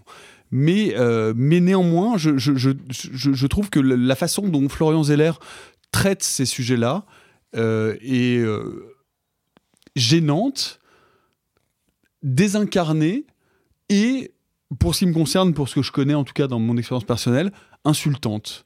et tout ça m'agace en fait prodigieusement et me, me, me met même littéralement un petit peu en colère. Ouais, c'est fort quand même. Comme vous l'entendez. Moi, je comprends ton point de vue parce que c'est ce que j'ai ressenti sur The Sun. Alors, effectivement, moi, The, Father est un film que. que... C'est difficile de dire que je l'aime parce que c'est un film qui est difficile à aimer. Néanmoins, c'est un film qui m'a impressionné parce que même si je peux pas euh, ressentir ce que tu as ressenti face à, face à ce film-là, en tant que spectateur qui n'ai jamais vécu ça, je me suis pris un film que j'ai trouvé plutôt bien écrit, où j'ai trouvé Olivia Colman qui est fascinante. Et il y avait, des, tu l'as dit, des jeux de mise en scène par l'appartement, mais aussi par la manière de montrer par le point de vue du personnage qui joue joué par Anthony Hopkins de je vois ma fille et puis d'un seul coup c'est une autre actrice mais en fait qu'est-ce passe-t-il? Quelle est la réalité? Et je trouve qu'il jouait un peu avec des codes de pur cinéma et qu'il essayait de transparaître quelque chose qui moi à un instant T m'a touché je vois The Sun et The Sun est pour moi un rattache complet sur ce point de vue-là, parce que, outre le fait qu'il n'a pas de mise en scène, je trouve que là, il ne comprend pas son sujet. À aucun moment. Il est extrêmement naïf et surtout, il pense qu'il comprend ce qu'il raconte alors qu'il ne comprend pas. Il croit te dire, regarde, moi j'ai un point de vue, j'ai envie de dire woke, mais c'est pas le bon terme parce que ce terme ne veut rien dire, mais j'ai un point de vue hyper actuel et contemporain sur ce que c'est que la dépression en fait. Et la dépression, c'est pas juste à cause d'un instant T ou tel événement, et ça peut être quelque chose d'autre, et ça peut être quelque chose que tu peux pas résoudre par un, truc. Et c'est là où je rejoins Sophie. Le personnage de Hugh Jackman, justement, c'est quelqu'un qui essaye de comprendre et qui peut pas comprendre parce qu'il a pas les codes actuels. Sauf que le Florence non plus les comprend pas. Parce qu'à plein de moments, il t'indique d'autres pistes pour justifier. Et en fait, a un moment, on en revient à la question de mais t'as pas besoin d'avoir de raison sur le fait que t'es malade. Tu es malade, tu es malade. Basta, en fait. Et, ça, pour le coup, je vais pas entrer dans les détails, mais moi aussi, c'est quelque chose qui me touche un peu à cœur. Et j'ai trouvé que la, représentation se voulait progressiste et l'est absolument pas. En plus d'être absolument mal écrit, moi, j'ai pas de film avec les films qui sont 100% euh, pur pathos, euh, comme ce que disait Sophie. Moi, ça peut me toucher. Euh, c'est pas ce que je préfère mais j'ai pas de ah, j'ai pas j'ai pas j'ai pas une espèce d'opposition féroce les gens qui les gens qui sont malades ça donne des films merveilleux Monsters Call de Juan Antonio Bayona est l'un des films les plus beaux et les plus émouvants sur le deuil d'un enfant de sa mère qui, qui, et tu vois, on, peut l'aborder frontalement ces sujets peuvent être pris et traités de manière bouleversante. Tout à Absolument. fait. Absolument. Si on utilise ces sujets que pour être dans une sorte de pathos gigantesque qui fait que le, la, seule, le seul lien que le spectateur peut avoir avec la tristesse et la douleur, c'est le lien qui est celui de la maladie ou euh, de la, de, la différence ou de l'atypicité euh, psychiatrique, eh bien fuck off en fait. C'est pas ça qui fait, euh, c'est pas ça qui fait la tristesse. Je suis d'accord. C'est les drames humains et les drames sociaux qui sont construits autour. Et c'est ce que Florence Zeller ne fait pas bah, dans aucun de ces deux films. C'est ce qu'il essaye de faire. Et je trouve, qu'il l'essaye et qu'il n'y arrive pas. Moi, si je dois être tout à fait transparent, je déteste le film. Je déteste le film. J'ai pleuré plusieurs fois parce qu'il y a un moment où il se passe quelque chose même chez cet acteur que je trouve pas particulièrement excellent mais bon euh, Zen McGrath l'acteur qui joue l'adolescent il se passe quelque chose à un moment où moi il réussit à m'avoir parce que le sujet est tellement fort qu'il réussit à m'avoir le problème c'est que je trouve que tout le reste est extrêmement mal écrit qu'il n'arrive pas à balancer euh, justement euh, qui est responsable de quoi et quelle est la place de qui dans le malheur des uns et des autres et qu'en fait c'est un film qui est extrêmement euh, caricatural. Alexis, on t'a pas entendu. Bah, je vais peut-être vous surprendre un peu, mais je pense que The Sun n'est pas un film médiocre. Je pense que c'est une pièce de théâtre médiocre. Euh, non, mais parce que d'un point de vue strictement euh, analytique, mais d'un point de vue strictement, d'un point de vue strictement analytique, les partis pris esthétiques de Florian Zeller appartiennent beaucoup plus au registre théâtral qu'au registre cinématographique. Du coup, moi devant ce film-là, comme je n'ai pas vu The Father, bah, je me dis, ok, clairement je ne sais pas avec ce film-là ce qu'est le cinéma de Florence Zeller, si tant est que ça existe. Donc je vais me demander, bah, c'est quoi le théâtre de Florian Zeller? Qu'est-ce qui l'intéresse dans le geste de création théâtrale? Et le premier truc qui me saute aux yeux quand je vois The Sun, c'est que visiblement, le théâtre pour Florian Zeller est un moyen de se couper du réel. J'en tiens pour preuve plusieurs éléments assez significatifs. Déjà, les placements de caméra. Souvent, quand il est dans, un, dans, dans, dans l'un des éléments de décor, et c'est un film qui se déroule quand même très majoritairement en intérieur, il va positionner sa caméra de manière à principalement, pas toujours, mais principalement, mettre en lumière, mettre en évidence trois murs sur quatre de la pièce. Ce qui du coup recrée cette limite théâtrale que le cinéma avait pourtant complètement fait voler en éclats avec l'usage du champ contre champ et du montage, qui est le quatrième mur, ce mur qu'on ne voit pas, qui est une limite scénographique infranchissable. Donc déjà, c'est le premier truc que je note. Le deuxième, c'est la manière qu'il a de faire exister, ou plutôt de ne pas faire exister, la ville de New York et l'environnement urbain dans lequel vivent les personnages. Il y a quelques plans dans le film qui nous montrent la ville de New York, des plans panorama, des establishing shots, comme on dit en anglais. À quoi servent ces plans? La ville de New York, c'est quand même une ville qui est chargée d'imaginaire cinématographique et un imaginaire qui a été investi par plein d'auteurs de manière radicalement différente. Il y en a même certains qui ont réussi à en faire la matière première de, de ce qu'on appelle les films cerveaux. C'est le cas de Taxi Driver de Martin Scorsese, par exemple. Là, je note que à chaque fois que je vois la ville de New York dans le film, c'est toujours pour faire une transition, pour marquer une pause entre deux séquences. C'est-à-dire que les plans que j'ai... Comme dans Friends. En fait, non, mais c'est terrible. Exactement. Alexis. Mais c'est comme- Non, non, mais c'est comme dans les séries, comme mais les mais plus précisément, Mais comme suis- les sitcoms classiques, Absolument. dont le dispositif est un dispositif théâtral, tellement théâtral même qu'à l'époque, et ça, il y a plein de gens qui ne le savent pas, c'était tourné en public. Voilà. Et le truc, c'est que moi, je vois la ville de New York dans le film. À chaque fois qu'il filme autre chose qu'un décor, parce qu'il faut préciser quand même que le film est tourné en intérieur et que je suspecte fortement la plupart des intérieurs d'avoir été reconstitués en studio. À chaque fois qu'il filme la ville de New York telle qu'elle est, c'est-à-dire à chaque fois qu'il filme un décor réel, bah c'est l'équivalent filmique d'un tombé de rideau qui dissimulerait un changement de décor et un changement de séquence. Et puis il y a un troisième point, et qui ça est à mon avis ce qui fait de The Sun un film particulièrement antipathique pour moi. C'est que pourquoi cette histoire qui est fondamentalement une histoire assez universelle. C'est un couple qui a divorcé. Ce divorce a causé des troubles chez leur fils, qui était effectivement probablement déjà un gamin autiste et euh, psychologiquement euh, pas malade, mais perturbé. Bah, Fragile. cette hist- ouais, fragile, exactement. Cette histoire universelle, pourquoi Florian Zeller l'installe-t-il dans un cadre bourgeois, voire même très bourgeois? Bah, Parce que quel est le propre de la bourgeoisie? La bourgeoisie, quelle que soit la ville, quel que soit le pays, n'habite pas dans les mêmes endroits que le reste de la population. Et bah du coup, en situant cette histoire dans un cadre bourgeois, Florian Zeller a l'excuse parfaite pour, encore une fois, supprimer le réel du plan. Déjà, moi, ça, ça m'énerve. Ça m'énerve parce que j'aime pas ce genre de cinéma cloisonné, ce genre de cinéma qui se coupe du monde, qui ne dialogue pas avec son monde. Mais dans l'absolu, c'est pas un problème. Et je suis sûr que je pourrais, à la réflexion, trouver plein de contre-exemples de films qui appliquent ces principes-là et qui trouvent grâce à mes yeux. Là où ça me dérange, Le c'est que prénom. Le prénom par exemple, que j'ai vu hier avec Sophie. Le fait est que là où ça me gêne particulièrement dans The Sun et où c'est pour moi mais vraiment un signe d'incompétence dramaturgique et cinématographique, c'est que comme tu l'as dit euh, Nicolas, c'est un personnage, ce gamin, qui est de toute évidence atteint de TSA. Donc il y a des, symptômes du trouble du spectre autistique, qui est un gamin qui est très mal dans sa peau, qui ne sait pas où se positionner, non seulement par rapport à ses parents, mais aussi par rapport au monde. Et c'est de toute manière le cas de la plupart des tourments existentiels de l'adolescence. Quelle est ma place dans ce monde? Quel rôle suis-je censé occuper? Quelle est ma trajectoire? Comment exister avec les autres? Comment exister avec l'autre avec un grand A? Bah, toutes ces questions-là ne peuvent pas exister, ne peuvent pas être incarnées dès lors qu'on se coupe du reste du monde. Donc moi je veux bien que Florian Zeller ait ce postulat arrogant de dire qu'il va pouvoir faire un film universel sur les tourments adolescents sans jamais avoir à confronter son personnage adolescent au réel, mais dans ce cas-là, il faut que la dramaturgie tienne le coup. C'est pas le cas. L'histoire est cliché, l'histoire patine, le rythme est mauvais, les personnages sont mal caractérisés, les acteurs sont tous tous extrêmement mal dirigés. À partir du moment où on met en place ces postulats de mise en scène et qu'on se coupe du réel et qu'on dit au spectateur, en fait, la seule chose qui m'intéresse, c'est ce que moi je suis capable de créer, faut que la création soit à la hauteur.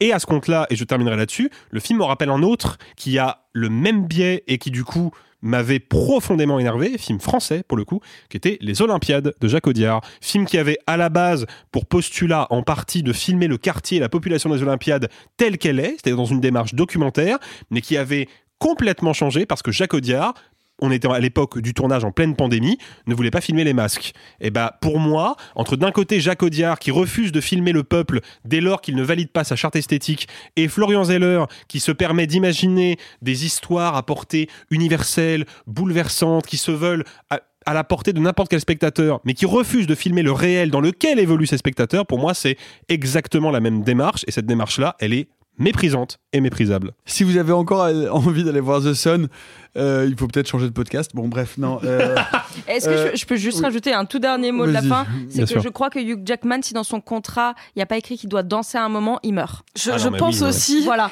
Mais ça, c'est quand même drôle. J'en parlais avec euh, Maximilien, qu'on embrasse, et qui hier. viendra nous rejoindre. et qui viendra nous rejoindre bientôt d'ailleurs. Il a quand même réussi à faire une, une scène de danse où il est censé mal danser, Ouais. mais même là, il n'y arrive pas. Quoi. Ouais. Et d'ailleurs, alors ça pour le coup, il faut, faut, ça peut pas être à la charge de Florence Zeller parce que je pense que Florence Zeller, comme d'autres cinéastes, est atteinte d'une maladie très rare, mais malheureusement incurable, qui est la dolanite aiguë. C'est-à-dire que dès que d'un seul coup il y a une pause dans le récit et qu'on sait pas quoi Mm. filmer, on met une scène dedans, c'est comme ça au moins euh, il se passe des trucs devant la caméra. C'est malheureusement euh, une maladie euh, très difficile euh, le- au le quotidien. problème, c'est que tu, tu as mis Florian Zeller et Sinas dans la même phrase qui normalement ne fonctionne pas. Merci beaucoup. Est-ce que vous, vous êtes plutôt le père? Est-ce que vous êtes plutôt le fils? Ou est-ce que vous êtes plutôt le Saint-Esprit?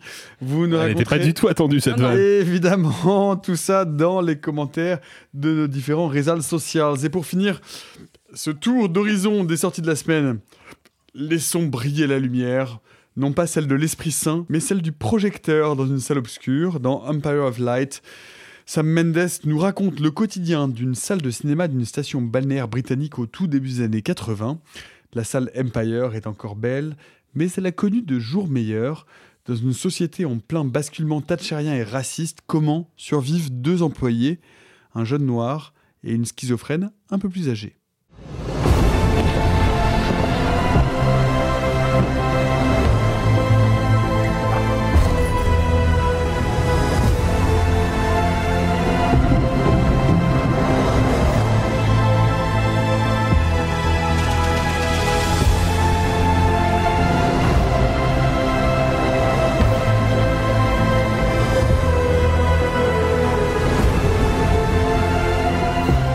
Rayon de lumière, c'est une évasion.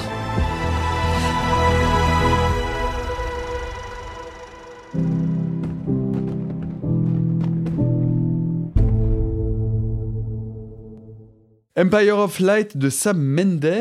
euh, est-ce que c'est moi ou est-ce qu'il y a on est en train de vivre une petite séquence sur les films qui parlent de cinéma et de l'histoire de cinéma La lettre d'amour au cinéma. Alors, bah, Ah, écoute, puisque tu veux yes. en parler, Mélanie, c'est toi qui commence. Bah, J'avoue que en vrai, moi, ce, ce début d'année 2023 et même fin 2022, euh, j'en espérais beaucoup parce que bah quand même en deux trois mois, on nous avait euh, annoncé donc euh, Babylone de Damien Chazelle, The Fableman de Steven Spielberg et Empire of Light de Sam Mendes, qui étaient euh, deux trois films sur le cinéma. Et Josiane, 45 ans. Exactement, c'est Non, ça. ouais. Sachant que moi, mes films préférés parlent de cinéma. Mon film préféré de toute ma vie, c'est Cinéma Paradiso. Enfin, vraiment, j'aime les films qui parlent de cinéma. Et donc, sur ces trois films, il y en a deux qui parlent pas de cinéma.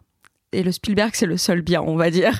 C'est le seul très très bien même. C'est vraiment le seul vraiment très très bien parce que bon, The Babylone, je ne vais pas en parler parce que j'ai pas envie de cracher tout mon venin. Mais je te fais un high five Allez, Allez. Vraiment, j'ai passé les 3h20 les plus longues de toute ma vie. Euh, et pourtant, je j'aime pas détester un film. Alors là, c'était vraiment de, de la haine profonde.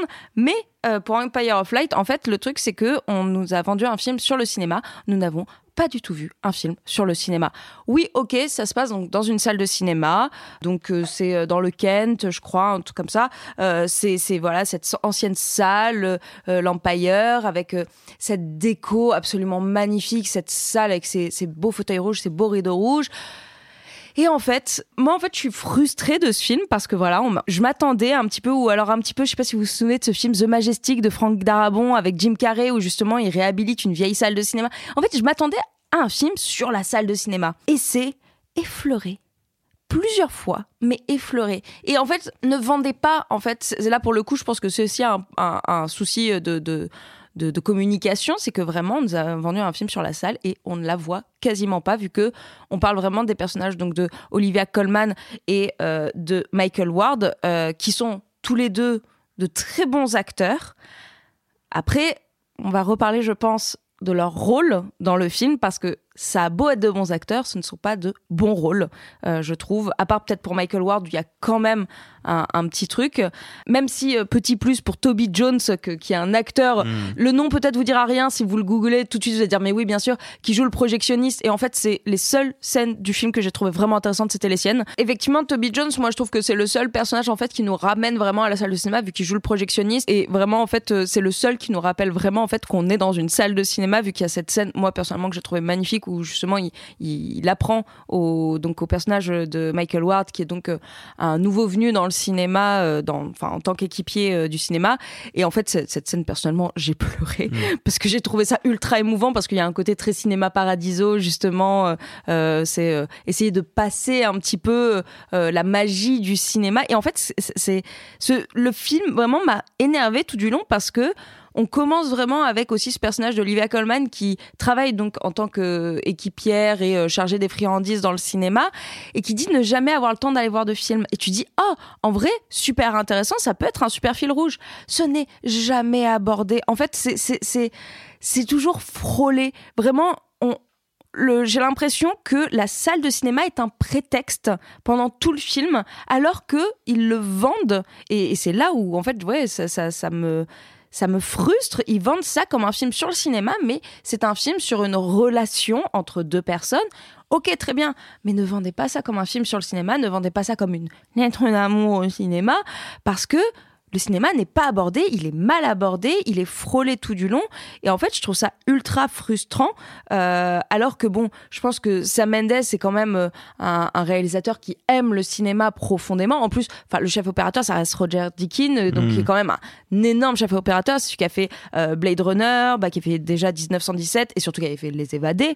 Donc c'est voilà, on est quand même sur un réalisateur et un chef op qui sont très cinéphiles, et au final bah, le côté cinéphilique qu'on attendrait de ce genre de sujet, je le trouve pas présent du tout et, et loupé.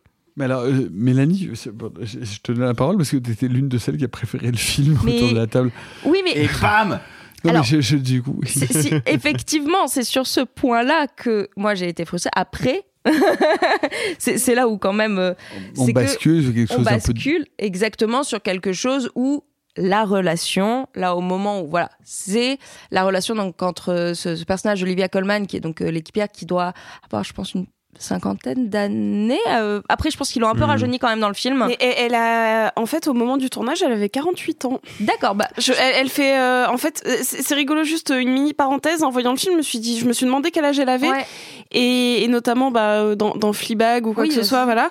Et en fait, je me suis dit, ouais, elle a un peu plus de la cinquantaine, certainement. Bah non, pas du tout, parce que même au moment du tournage, elle devait en avoir 48. D'accord. Et c'est juste que c'est une nana qui est tellement pas retouchée par rapport aux standards hollywoodiens Mm. qu'on se dit qu'elle fait plus que son âge, alors que non, elle fait juste son âge, à savoir la, la fin de la quarantaine. Bah justement en fait donc c'est cette relation entre elle et donc euh, un nouveau venu dans le cinéma qui lui doit avoir une petite vingtaine euh, limite trentaine. Et euh, surtout en fait le fait qu'il y ait une différence parce que donc lui est noir et que on est donc dans les années 80 en Angleterre et donc montée du racisme. On a énormément euh, enfin une des montées malheureusement du racisme et surtout euh, le montée des skinheads et euh, justement en fait c'est qu'il y a ce, sujet de cette relation euh, entre ces deux personnages qui n'ont pas du tout le même âge et aussi cette relation par rapport au racisme qui est présente et en fait le, film est profondément beau ça, de toute façon, on peut pas l'enlever. Voilà, c'est Roger Deakins. C'est un film qui est esthétiquement absolument magnifique. Il des plans, mais d'une beauté absolument incroyable. Le cinéma est très bien filmé. Toute la baie, justement, de, de, de cette, euh, de, de cette ville est absolument fantastiquement bien tournée. Et euh, la, la relation entre les deux personnages, il y a quelque chose parce qu'ils s'entraident, parce que donc c'est une, c'est une femme qui est atteinte, euh, elle justement, euh, je pense, d'une schizophrénie, effectivement. Et je pense qu'en fait, il y a, y a quelque chose vraiment qui, qui a été fait, mais en fait, j'ai- aimé beaucoup d'aspects du film. Bon, j'ai été frustrée par rapport à ce, ce rapport au cinéma, mais il y a beaucoup d'aspects du film que j'ai beaucoup aimé. Peut-être que, juste, je dirais, euh, pour finir, c'est que Sam Mendes a voulu mettre beaucoup d'œufs dans le même panier, qu'il a voulu aborder trop d'histoires à la fois et qui s'est pas assez concentré pour en en raconter qu'une seule, euh, qui aurait été très efficace. Mais dans l'ensemble, j'avoue que j'y repense encore à ce film et il m'a quand même fait un petit truc, quoi. Alors, est-ce qu'il t'a fait un petit truc à toi aussi, Arthur? Euh, oui, oui, et je rejoins pas mal Mélanie sur, sur toute l'analyse, même si moi je l'ai vu il y, a, il y a quelques mois, donc à un moment où on savait pas précisément quelle aurait la place de l'amour du cinéma euh, dans son récit. Effectivement, c'est un film qui a trop de sujets. Et il sait pas choisir son sujet. Et en fait, moi, c'est un film qui me touche beaucoup plus quand il va euh, aborder effectivement cette relation d'amour entre une femme qui a la cinquantaine et un jeune homme qu'on n'a même pas 20, plus que sur tout le reste, parce qu'en fait, euh, bah, euh, le racisme c'est mal. euh, Merci, merci Bibi, je je savais pas avant. Euh, tout le traitement de la maladie d'Olivia Colman, je enfin du personnage d'Olivia Colman, je le trouve totalement raté et hyper cliché, caricatural. Ça va trop loin, on comprend pas, ça amène à des à des trucs qui fonctionnent pas, alors que moi, je trouve la première heure assez sublime. Outre la première heure, moi, les, moments de cinéma dont tu parlais, alors la scène de la pellicule, et il y a une scène où Olivia Colman va au cinéma, pas pour la première fois, mais elle y a pas allé depuis des années, et elle voit un de mes films préférés qui est Bienvenue Mr. Chance de Ashby.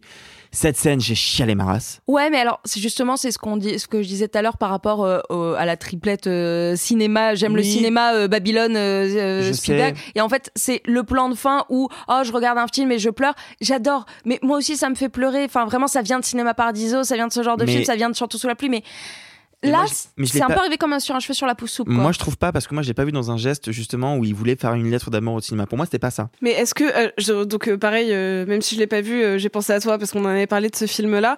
Mais c'est aussi le réalisateur d'Harold et Maude. En fait, c'est Mais évidemment.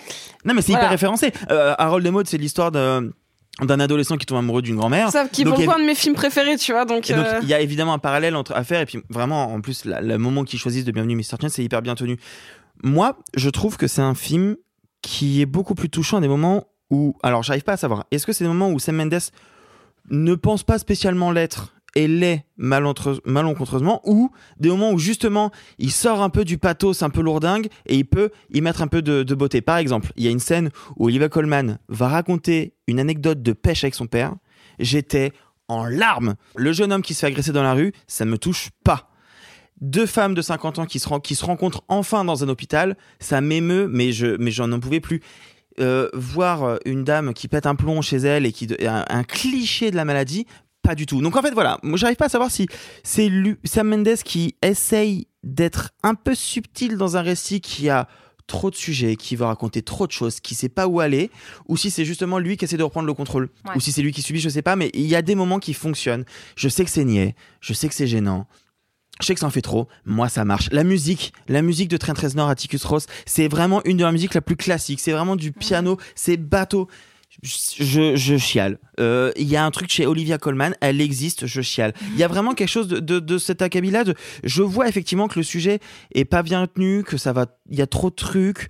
C'est un film anecdotique, malheureusement, je pense, dans la filmographie de Sam Mendes. And yet, il y a quand même, je pense, à l'intérieur de ce truc, un tiers slash une moitié qui me hante 3-4 mois plus tard. Et qui va encore me, me rester dans un coin de ma tête, je pense. De quoi parle ce film en fait? Sophie, c'est, ce film, euh, c'est, un film qu'on a envie d'aimer. Enfin, c'est pas un film détestable, et pourtant on a le sentiment que c'est un film qui ne sait pas exactement ce dont il parle et ce qu'il veut traiter. Je ne sais pas de quoi parle le film. Je, je vois les sujets, je, je les vois tous, ils sont tous très clairs. C'est- c'est- ça- il est politique à certains endroits, il parle de sentimental à Ouais, d'autres endroits, mais- c'est une romance à deux endroits. Ça voudrait être un c'est une film romance sur, avant tout, non? sur, le, sur l'histoire d'un Pour, pour cinéma. moi, c'est plus une histoire de racisme, tu vois. Ah genre, ouais? euh, ouais, ouais, ouais. Ah pour bah moi, dans ce le- cas-là, il est raté. Ah bah oui, bah c'est c'est bien ça le souci. Euh, je suis pas, je suis pas cliente et je préfère vous le dire tout de suite. Je suis pas du tout, du tout cliente du cinéma de Sam Mendes, euh, du tout. C'est-à-dire que je n'aime aucun de ses James Bond. Euh, je crois que Jared.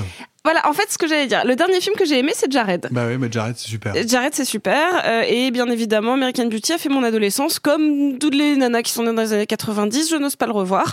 Euh, mais ça a été un film très important pour moi. Depuis euh, Noces Rebelles, je trouve que... Enfin, Les Noces Rebelles est un film que je vomis littéralement. Et donc depuis j'y vais toujours à reculons.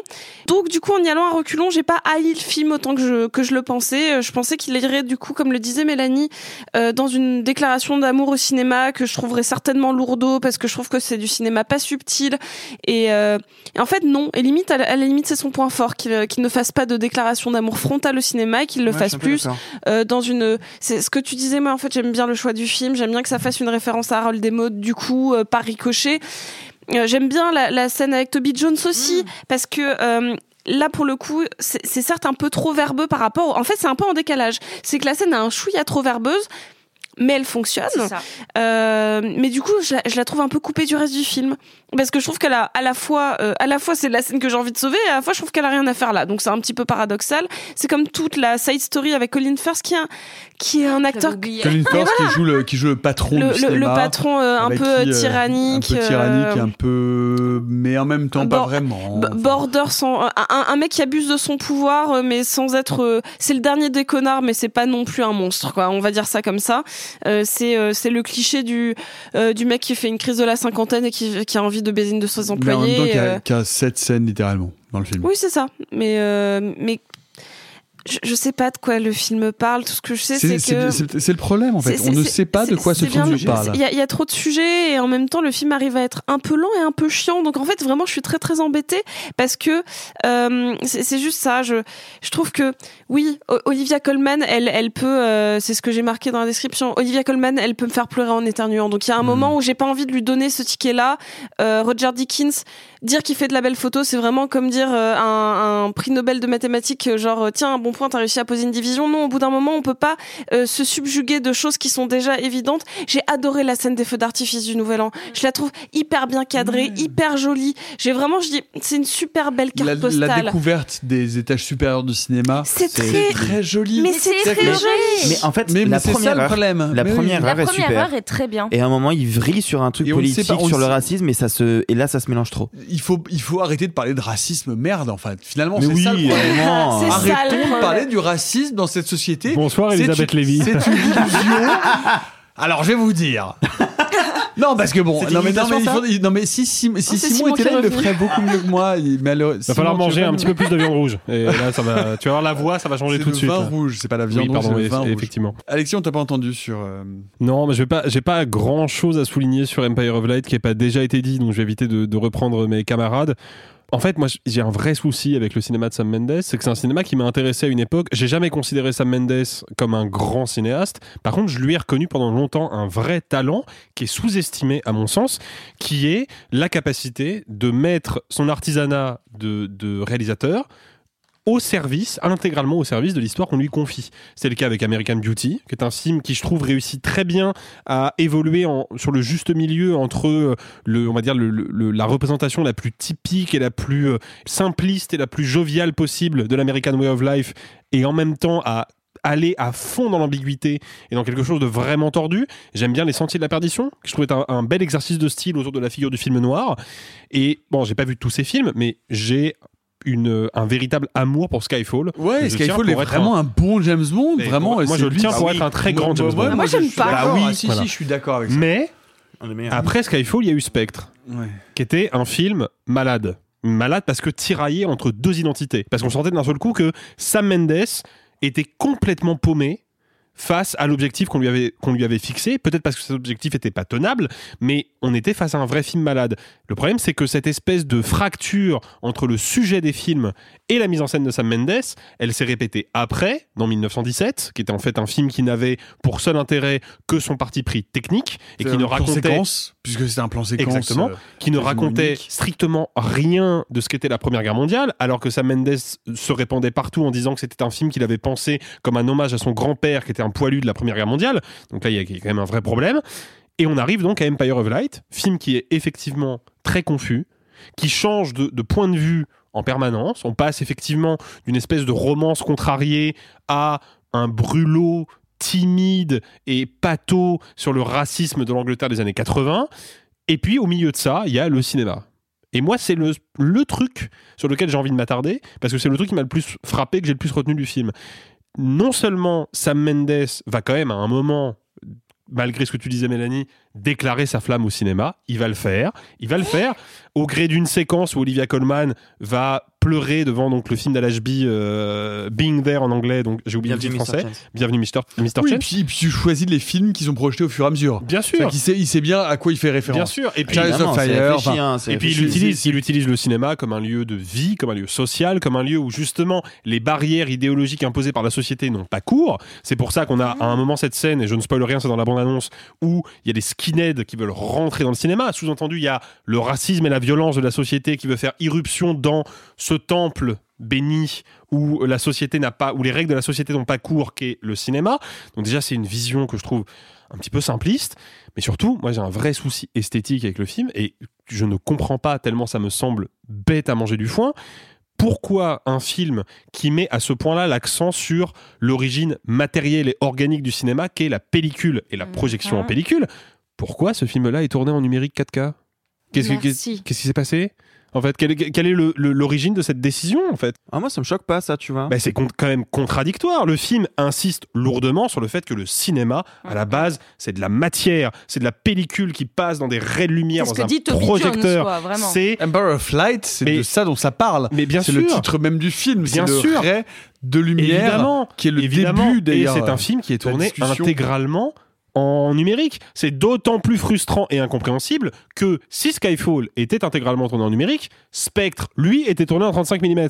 Donc il a l'habitude de tourner en pellicule Sam Mendes et de toute façon, il a travaillé à l'époque de la pellicule sur American Beauty, sur Jared, sur euh, Les Sentiers de la Perdition, sur même le Les Noces Rebelles. Il a pas le même sur budget que Josiane, sur 45 Spectre. ans. Mais euh, oui, mais cet argument-là. Oui, mais en oui. 2022, c'est quand même plus difficile de tourner en Oui, mais dans ce cas-là, j'ai envie, ce cas-là, j'ai envie de te demander comment un cinéaste comme Fabrice Duvels, qui fait des longs métrages pour 2 millions d'euros, arrive à tourner en pellicule l'intégralité de ses longs métrages? Il n'a pas Olivia Colman et, euh, et tout son casting avec lui. Comment Steven Spielberg, qui doit avoir un budget à peu près équivalent à celui d'Empire of Light, fait pour tourner euh, The Fablemans intégralement en 35 mm Tu penses pas qu'il a plus de budget? Alors, 40 un millions million. de dollars The Fablemans. Et Empire of Light? Empire Light euh, aux alentours des 30. Effectivement, faire des films en pellicule, ça coûte cher. Maintenant. Ça coûte cher parce que le numérique ne coûte rien. Mais dans l'absolu, c'est pas une dépense pharaonique de tourner des films en pellicule. C'est pas vrai. c'est une idée reçue. À une époque, on n'avait que la pellicule, on tournait les films en pellicule et basta, tu vois. Donc ce film-là, il aurait pu le tourner en pellicule. Il l'a tourné en numérique et dans un numérique ultra défini, ultra propre. Du coup, je me pose la question pourquoi? Et ça, pour moi, c'est le symptôme du film. C'est le symptôme de toutes les, tous les contresens et de toutes les hésitations et de toutes les impasses dans lesquelles le film va s'enfermer parce que fondamentalement, il ne sait pas ce qu'il doit raconter, il ne sait pas quel est l'épicentre de son intrigue et pire, il ne sait pas quel parti pris esthétique adopter pour raconter cette histoire. Donc oui, Empire of Light, je suis d'accord avec toi Nicolas, c'est un film qu'on a envie d'aimer. Plus précisément, c'est un film qui est pas antipathique. C'est un film qui est anecdotique parce qu'à aucun moment il ne fait de vrais choix. Or, faire du cinéma quand on considère le cinéma en tant qu'art, c'est faire des choix, c'est avoir des partis pris, c'est avoir un point de vue, chose que Sam Mendes n'a pas. Et c'est d'autant plus dommage que, comme sur 1917, là encore c'est un récit intime, puisqu'il l'a dit, le personnage d'Olivia Colman, c'est sa mère, il l'a basé sur sa propre mère à lui. Eh ben, encore une fois, euh, pourquoi je ne ressens pas ce souffle? Ah, ça, Pourquoi- par contre, non, ça, je suis pas d'accord, par contre. Moi, je ressens vraiment un souffle avec le personnage d'Olivia Colman. C'est la- c'est le seul truc que je trouve réussi du film, justement. Ah non, mais moi, mais pas du tout. Moi, j'ai vraiment l'impression de voir le, le, mais le B à bas de la maladie mentale. Mais vraiment, Ah non. le B à bas de la maladie mentale. Tout- en fait, encore une fois, la première heure, je la trouve incroyable de justesse de ce que c'est que la solitude d'une femme de 50 ans qui a pas de, qui a pas d'enfant. sauf qu'on a la voit jamais seule. Bah si, on la voit On la souvent voit seule. jamais On la seule. voit souvent seule. Non mais là pour le coup effectivement je, suis d'accord euh, avec euh, en fait vous deux c'est qu'effectivement la première partie je la trouve vraiment très bien pour tout ce qu'elle amène. Mais en fait justement c'est que elle nous amène juste ce- cet endroit elle nous amène cette solitude où je suis tout à fait d'accord. Le personnage d'Olivia Colman au tout début a quelque chose justement d'une d'une solitude un peu nerveuse et où elle se retrouve quand il y a ce, ce personnage de Michael Ward qui arrive et on sent qu'il y a quelque chose qui éclot, mais en fait, justement, c'est que ça éclot, mais ça part un peu en bazar. Et je trouve que, voilà, c'est d'avoir voulu trop faire vraiment la, la représentation de, de sa maladie, de, de sa, je pense, schizophrénie, est vraiment violente. Et en fait j'ai j'ai vu Empire of Light après avoir vu The Sun et en fait je suis sur le même avis que quand on ne sait pas représenter une maladie on ne le fait pas. Parce que là en fait le truc c'est que ça donne une mauvaise image de la maladie. On- ce n'est pas dit euh, mot pour mot que effectivement elle est euh, euh, voilà elle a, elle a un trouble ou un truc comme ça. On, Ah, on si, si, sait elle est- elle est, si mais ils disent pas on- lequel c'est. ils crois. disent qu'elle est schizophrène. ah bon bah autant ils pour moi alors je- je- c'est que l'ai- j'ai dû le louper donc effectivement ils disent qu'ils mais en fait le truc c'est que c'est mal représenté et en fait le truc c'est que donc on est vraiment voilà sur deux films où la maladie est mal représentée. Et puis surtout elle est évincée quoi c'est vraiment on passe tellement à en fait le truc c'est que c'est vraiment le film de on passe à autre chose. Mais- et, mais et ouais, je trouve mais- ça d'une tristesse. Mais exactement, exactement comme pour la question politique en fait, où on a quand, Oui, même, on a quand même cette scène ça hallucinante. dure cinq minutes. On a cette scène hallucinante où il y a les skinettes qui rentrent dans le, dans le cinéma, où c'est vraiment mais l'image la plus cliché, la plus simpliste possible de ce problème. Alors que si tu veux t'attaquer à cette question, bah, il faut s'y attaquer vraiment en fait. Mm. Il faut la creuser. Sauf que si tu la creuses, très rapidement, t'atterris à, à avoir un, t'arrives à, un- à avoir un long métrage qui ne parle quasiment que de ça. Exactement. Or, comme Sam Mendes n'a pas envie de choisir entre les différents sujets qu'il a, ils vont en aborder un très très vite en surface. Puis une fois que c'est fait, une fois que ça a été montré, il passe à autre chose. En définitive, le film n'approfondit rien et donc ne raconte rien. Et donc, est-ce que vous êtes plutôt 35 mm ou plutôt tout numérique? Parce que le numérique, c'est quand même bien, parce qu'on peut tout voir sur notre ordinateur. Eh bien, vous nous dites ça en commentaire. Je suis désolé, c'est assourdissant. Suivant. Il en reste un peu plus, est-ce que je vous laisse Qui a des choses à nous raconter, d'autres recommandations à nous faire qui ne relèvent pas du cinéma? Sophie Comme vous le savez, je suis fan de drague. Ah bon Incroyable, vous ne Ah le saviez non, pas. c'est pas vrai. C'est c'est pour ça que tu m'as offert des fossiles à mon anniversaire, Ah c'est trop cool. Bientôt, tu- je te présenterai Lady Chantage. J'ai trop hâte. Mais en attendant de voir euh, la fameuse Lady sur scène, eh ben, je regarde celles de Belgique qui sont euh, extrêmement talentueuses Formidable. et je suis subjuguée. Comme vous le savez, euh, je regarde tout sur la plateforme World of Wonder où vous pouvez retrouver toutes les, euh, toutes les saisons de tous les pays. Et c'est le deuxième épisode de Drag Race Belgique qui vient de se terminer. Et en fait, je suis assez fascinée comment ils ont réussi à avoir des personnalités extrêmement différentes, une bienveillance qui est euh, tout à fait acceptable. Et en fait, je voulais juste faire un, un énorme euh, big up sur le, le dernier runway qui est autour de la BD et de la BD belge. Et en fait, j'ai trouvé que ce crossover des arts était fantastique et notamment, euh, je voulais souligner la performance incroyable de Drag Queen qui euh, a utilisé un costume fashion de Gaston Lagaffe avec un espèce de pull au crochet oversize absolument fantastique. Et c'est Jarry qui était en, en invité euh, guest et je, je trouve que ça fait vraiment euh, du bien de voir euh, que la communauté LGBTQIA+ traverse les frontières pour toujours parler avec plus de tolérance et d'amour et, et de fashion. Et bref, je vous conseille vraiment vraiment de prendre World of Wonder si vous aimez les- le drag, c'est formidable. Je valide à 1000% et cette saison belge est dinguissime. Alors moi j'ai une question parce que vous aimez tous le drag et vous en parlez tout le temps. Moi je n'y connais rien.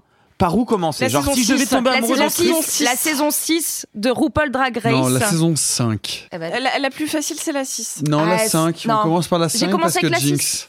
Ouais, mais moi j'ai Je commencé avec désolé, la 6 avec non. Bianca. Non, ta ta ta ta ta. On Non, commence je par te- la 5. Je te jure, parce qu'en fait, au plus tu regardes les saisons d'après, Mm. plus elles font cheap. Et en fait, la 5, c'est la dernière qui a une patte vraiment, vraiment cheap. Donc moi, je commencerai par la 6, ensuite la 5 et ensuite la 9. Commence par la 5. Parce que la 5. Ou tu la vas- française. Tu, vas rencontrer la drague la plus folle. C'est vraiment ce que c'est exactement que l'essence du drag. Ok. Jinx Monsoon, qui est vraiment. Mhm. Et surtout, quelque chose qui dit que la- le drag race, c'est pas juste un concours de beauté de, quel- de qui va être la plus belle, mais quelque chose de beaucoup plus complexe et qui va vraiment aller chercher chez les queens un vrai talent et une vraie atypicité.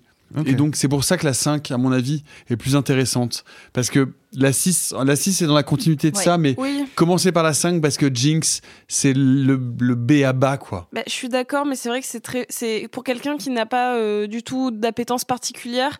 Commencer avec Bianca, c'est peut-être, euh, c'est Alors, moi, j'ai j'ai commencé avec Bianca, mais j'ai vu la, version la version française avant. Et peut-être qu'en fait, tout simplement, regarder la version française, qui est très bien, La pour le coup. Bah, J'ai un peu vu les Euh. épisodes de la fra- française et je reconnais l'art et ça m'a fait marrer, mais j'aimerais bien ressentir ce que vous ressentez. Ça a l'air trop cool d'aimer ça. c'est trop bien. Bref, euh, n'hésitez pas à commencer et à raconter euh, ce que vous pensez des différentes saisons de Drag Race, France, Belgique, Philippines, États-Unis, Canada, Grande-Bretagne. Et si vous, comme moi, préférez Jinx Monsoon et que vous pensez que on pourrait l'inviter à réaliser son trucage, tu envoies un message parce que maintenant Jinx est- fait partie d'un show de Broadway et elle joue un rôle féminin.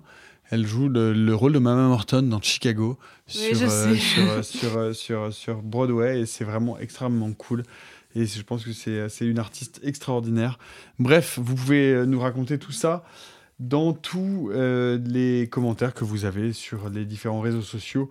Mélanie, un dernier mot. Bah, moi, est-ce que j'ai le droit de faire ma pub Bien entendu, secondes évidemment. Évidemment que oui. là pour ça. Voilà. pour ça. Bah, en vrai, si vous avez envie de vous faire une petite lecture qui vous donnera peut-être envie de regarder deux trois films en plus, euh, j'ai sorti en octobre dernier un livre qui s'appelle Talaref aux éditions hors collection qui est adapté en fait euh, d'un format de vidéo que je fais sur ma chaîne YouTube La Manie du cinéma. Et en gros, le, la tagline, c'est des films peuvent se cacher derrière votre film préféré. Et euh, Comme par exemple derrière la soupe aux choux. je suis C'est sûre qu'il y a des refs dans la soupe aux choux. C'est pas C'est Josiane préféré Alors, Josiane En fait, il y a des 45 ans, c'est références à. Josiane dans la soupe. C'est aux ça. choux. C'est ça. Non, mais c'est par C'est exemple. grâce à la soupe que j'ai découvert Josiane. Incroyable. C'est comme par exemple quand vous regardez euh, Star Wars, bah, en fait il y a beaucoup de rêves au film de Kurosawa. Quand vous regardez euh, Retour vers le futur, il y a des références à un petit film pas très connu qui s'appelle Atomic Kid. Et en fait justement c'est, je pars de 40 films que vous avez forcément tous vus et euh, ça, je vous en conseille plus de 200 à, à voir derrière ça. Donc euh, voilà, n'hésitez pas à, à lire mon petit livre. En plus c'est ludique, j'ai mis des petits jeux. vous pouvez les films que vous avez vus et tout. J'ai un peu de mal à en parler parce que c'est quand même un petit truc un Mais petit tu en peu parles genre, très euh, bien. Bah oui, mais voilà, je suis un peu. bébé, hein c'est mon petit bébé. J'ai mis 9 mois à le faire, donc c'est un sacré bébé quand même. Bah, 9 mois, Euh, hein, c'est un la- bébé c'est la- normal. c'est la Ouais, gestation bébé, en fait. euh, normale. C'est un vrai bébé. Voilà et. Et c'est euh, publié chez. et c'est publié chez Hors Collection et il est trouvable normalement dans quasiment toutes les librairies, sauf s'ils sont en rupture de stock. Donc n'hésitez pas à leur dire recommandez SVP, vous êtes sympa. Bref, voilà en trois lettres le mot qui s'affichait à l'issue d'un film sur les dernières images d'un métrage. En trois lettres. End. Le mot. En trois lettres. Fin. Enfin, Ah, fin End. The end. Oh là fin. là, mais c'est tellement facile que j'y ai pas pensé. Voilà. Je suis trop forte au mot croisé. Allez, on espère que vous étiez bien. Mardi, on se retrouve pour notre épisode film de patrimoine. Cette semaine, on va partir dans le futur. Nous allons aller sur la planète Mars vérifier que certaines mutantes ont bien un troisième sein. S'il te plaît. D'ici là, abonnez-vous, parlez-nous, dites-nous ce que vous avez pensé des films, du podcast, de la vie, de votre petit déjeuner. Bref, parlez-nous. At RS Trucage sur Twitter et sur Insta. Pour le reste, eh bien, bye les amis et gloire au Scrabble. Oh, c'est pas humain, les salauds, ils m'ont épuisé. Au quatrième stop, il sera exactement 0h13 minutes. Oh la vache Moi je vais être en retard au lycée Oh, bah dis donc, t'es bien pressé, toi, toi. Ceux qui sont encore vivants, profitez-en pour le rester Allez-vous-en Arrivederci e buon viaggio Messieurs, il n'est de bonne société qui ne se quitte. Hey, it's Danny Pellegrino from Everything Iconic. Ready to upgrade your style game without blowing your budget? Check out Quince. They've got all the good stuff shirts and polos, activewear, and fine leather goods, all at 50 to 80% less than other high end brands. And the best part? They're all about safe, ethical, and responsible manufacturing. Get that luxury vibe without the luxury price tag. Hit up quince.com slash upgrade for free shipping and 365 day returns on your next order. That's quince.com slash upgrade.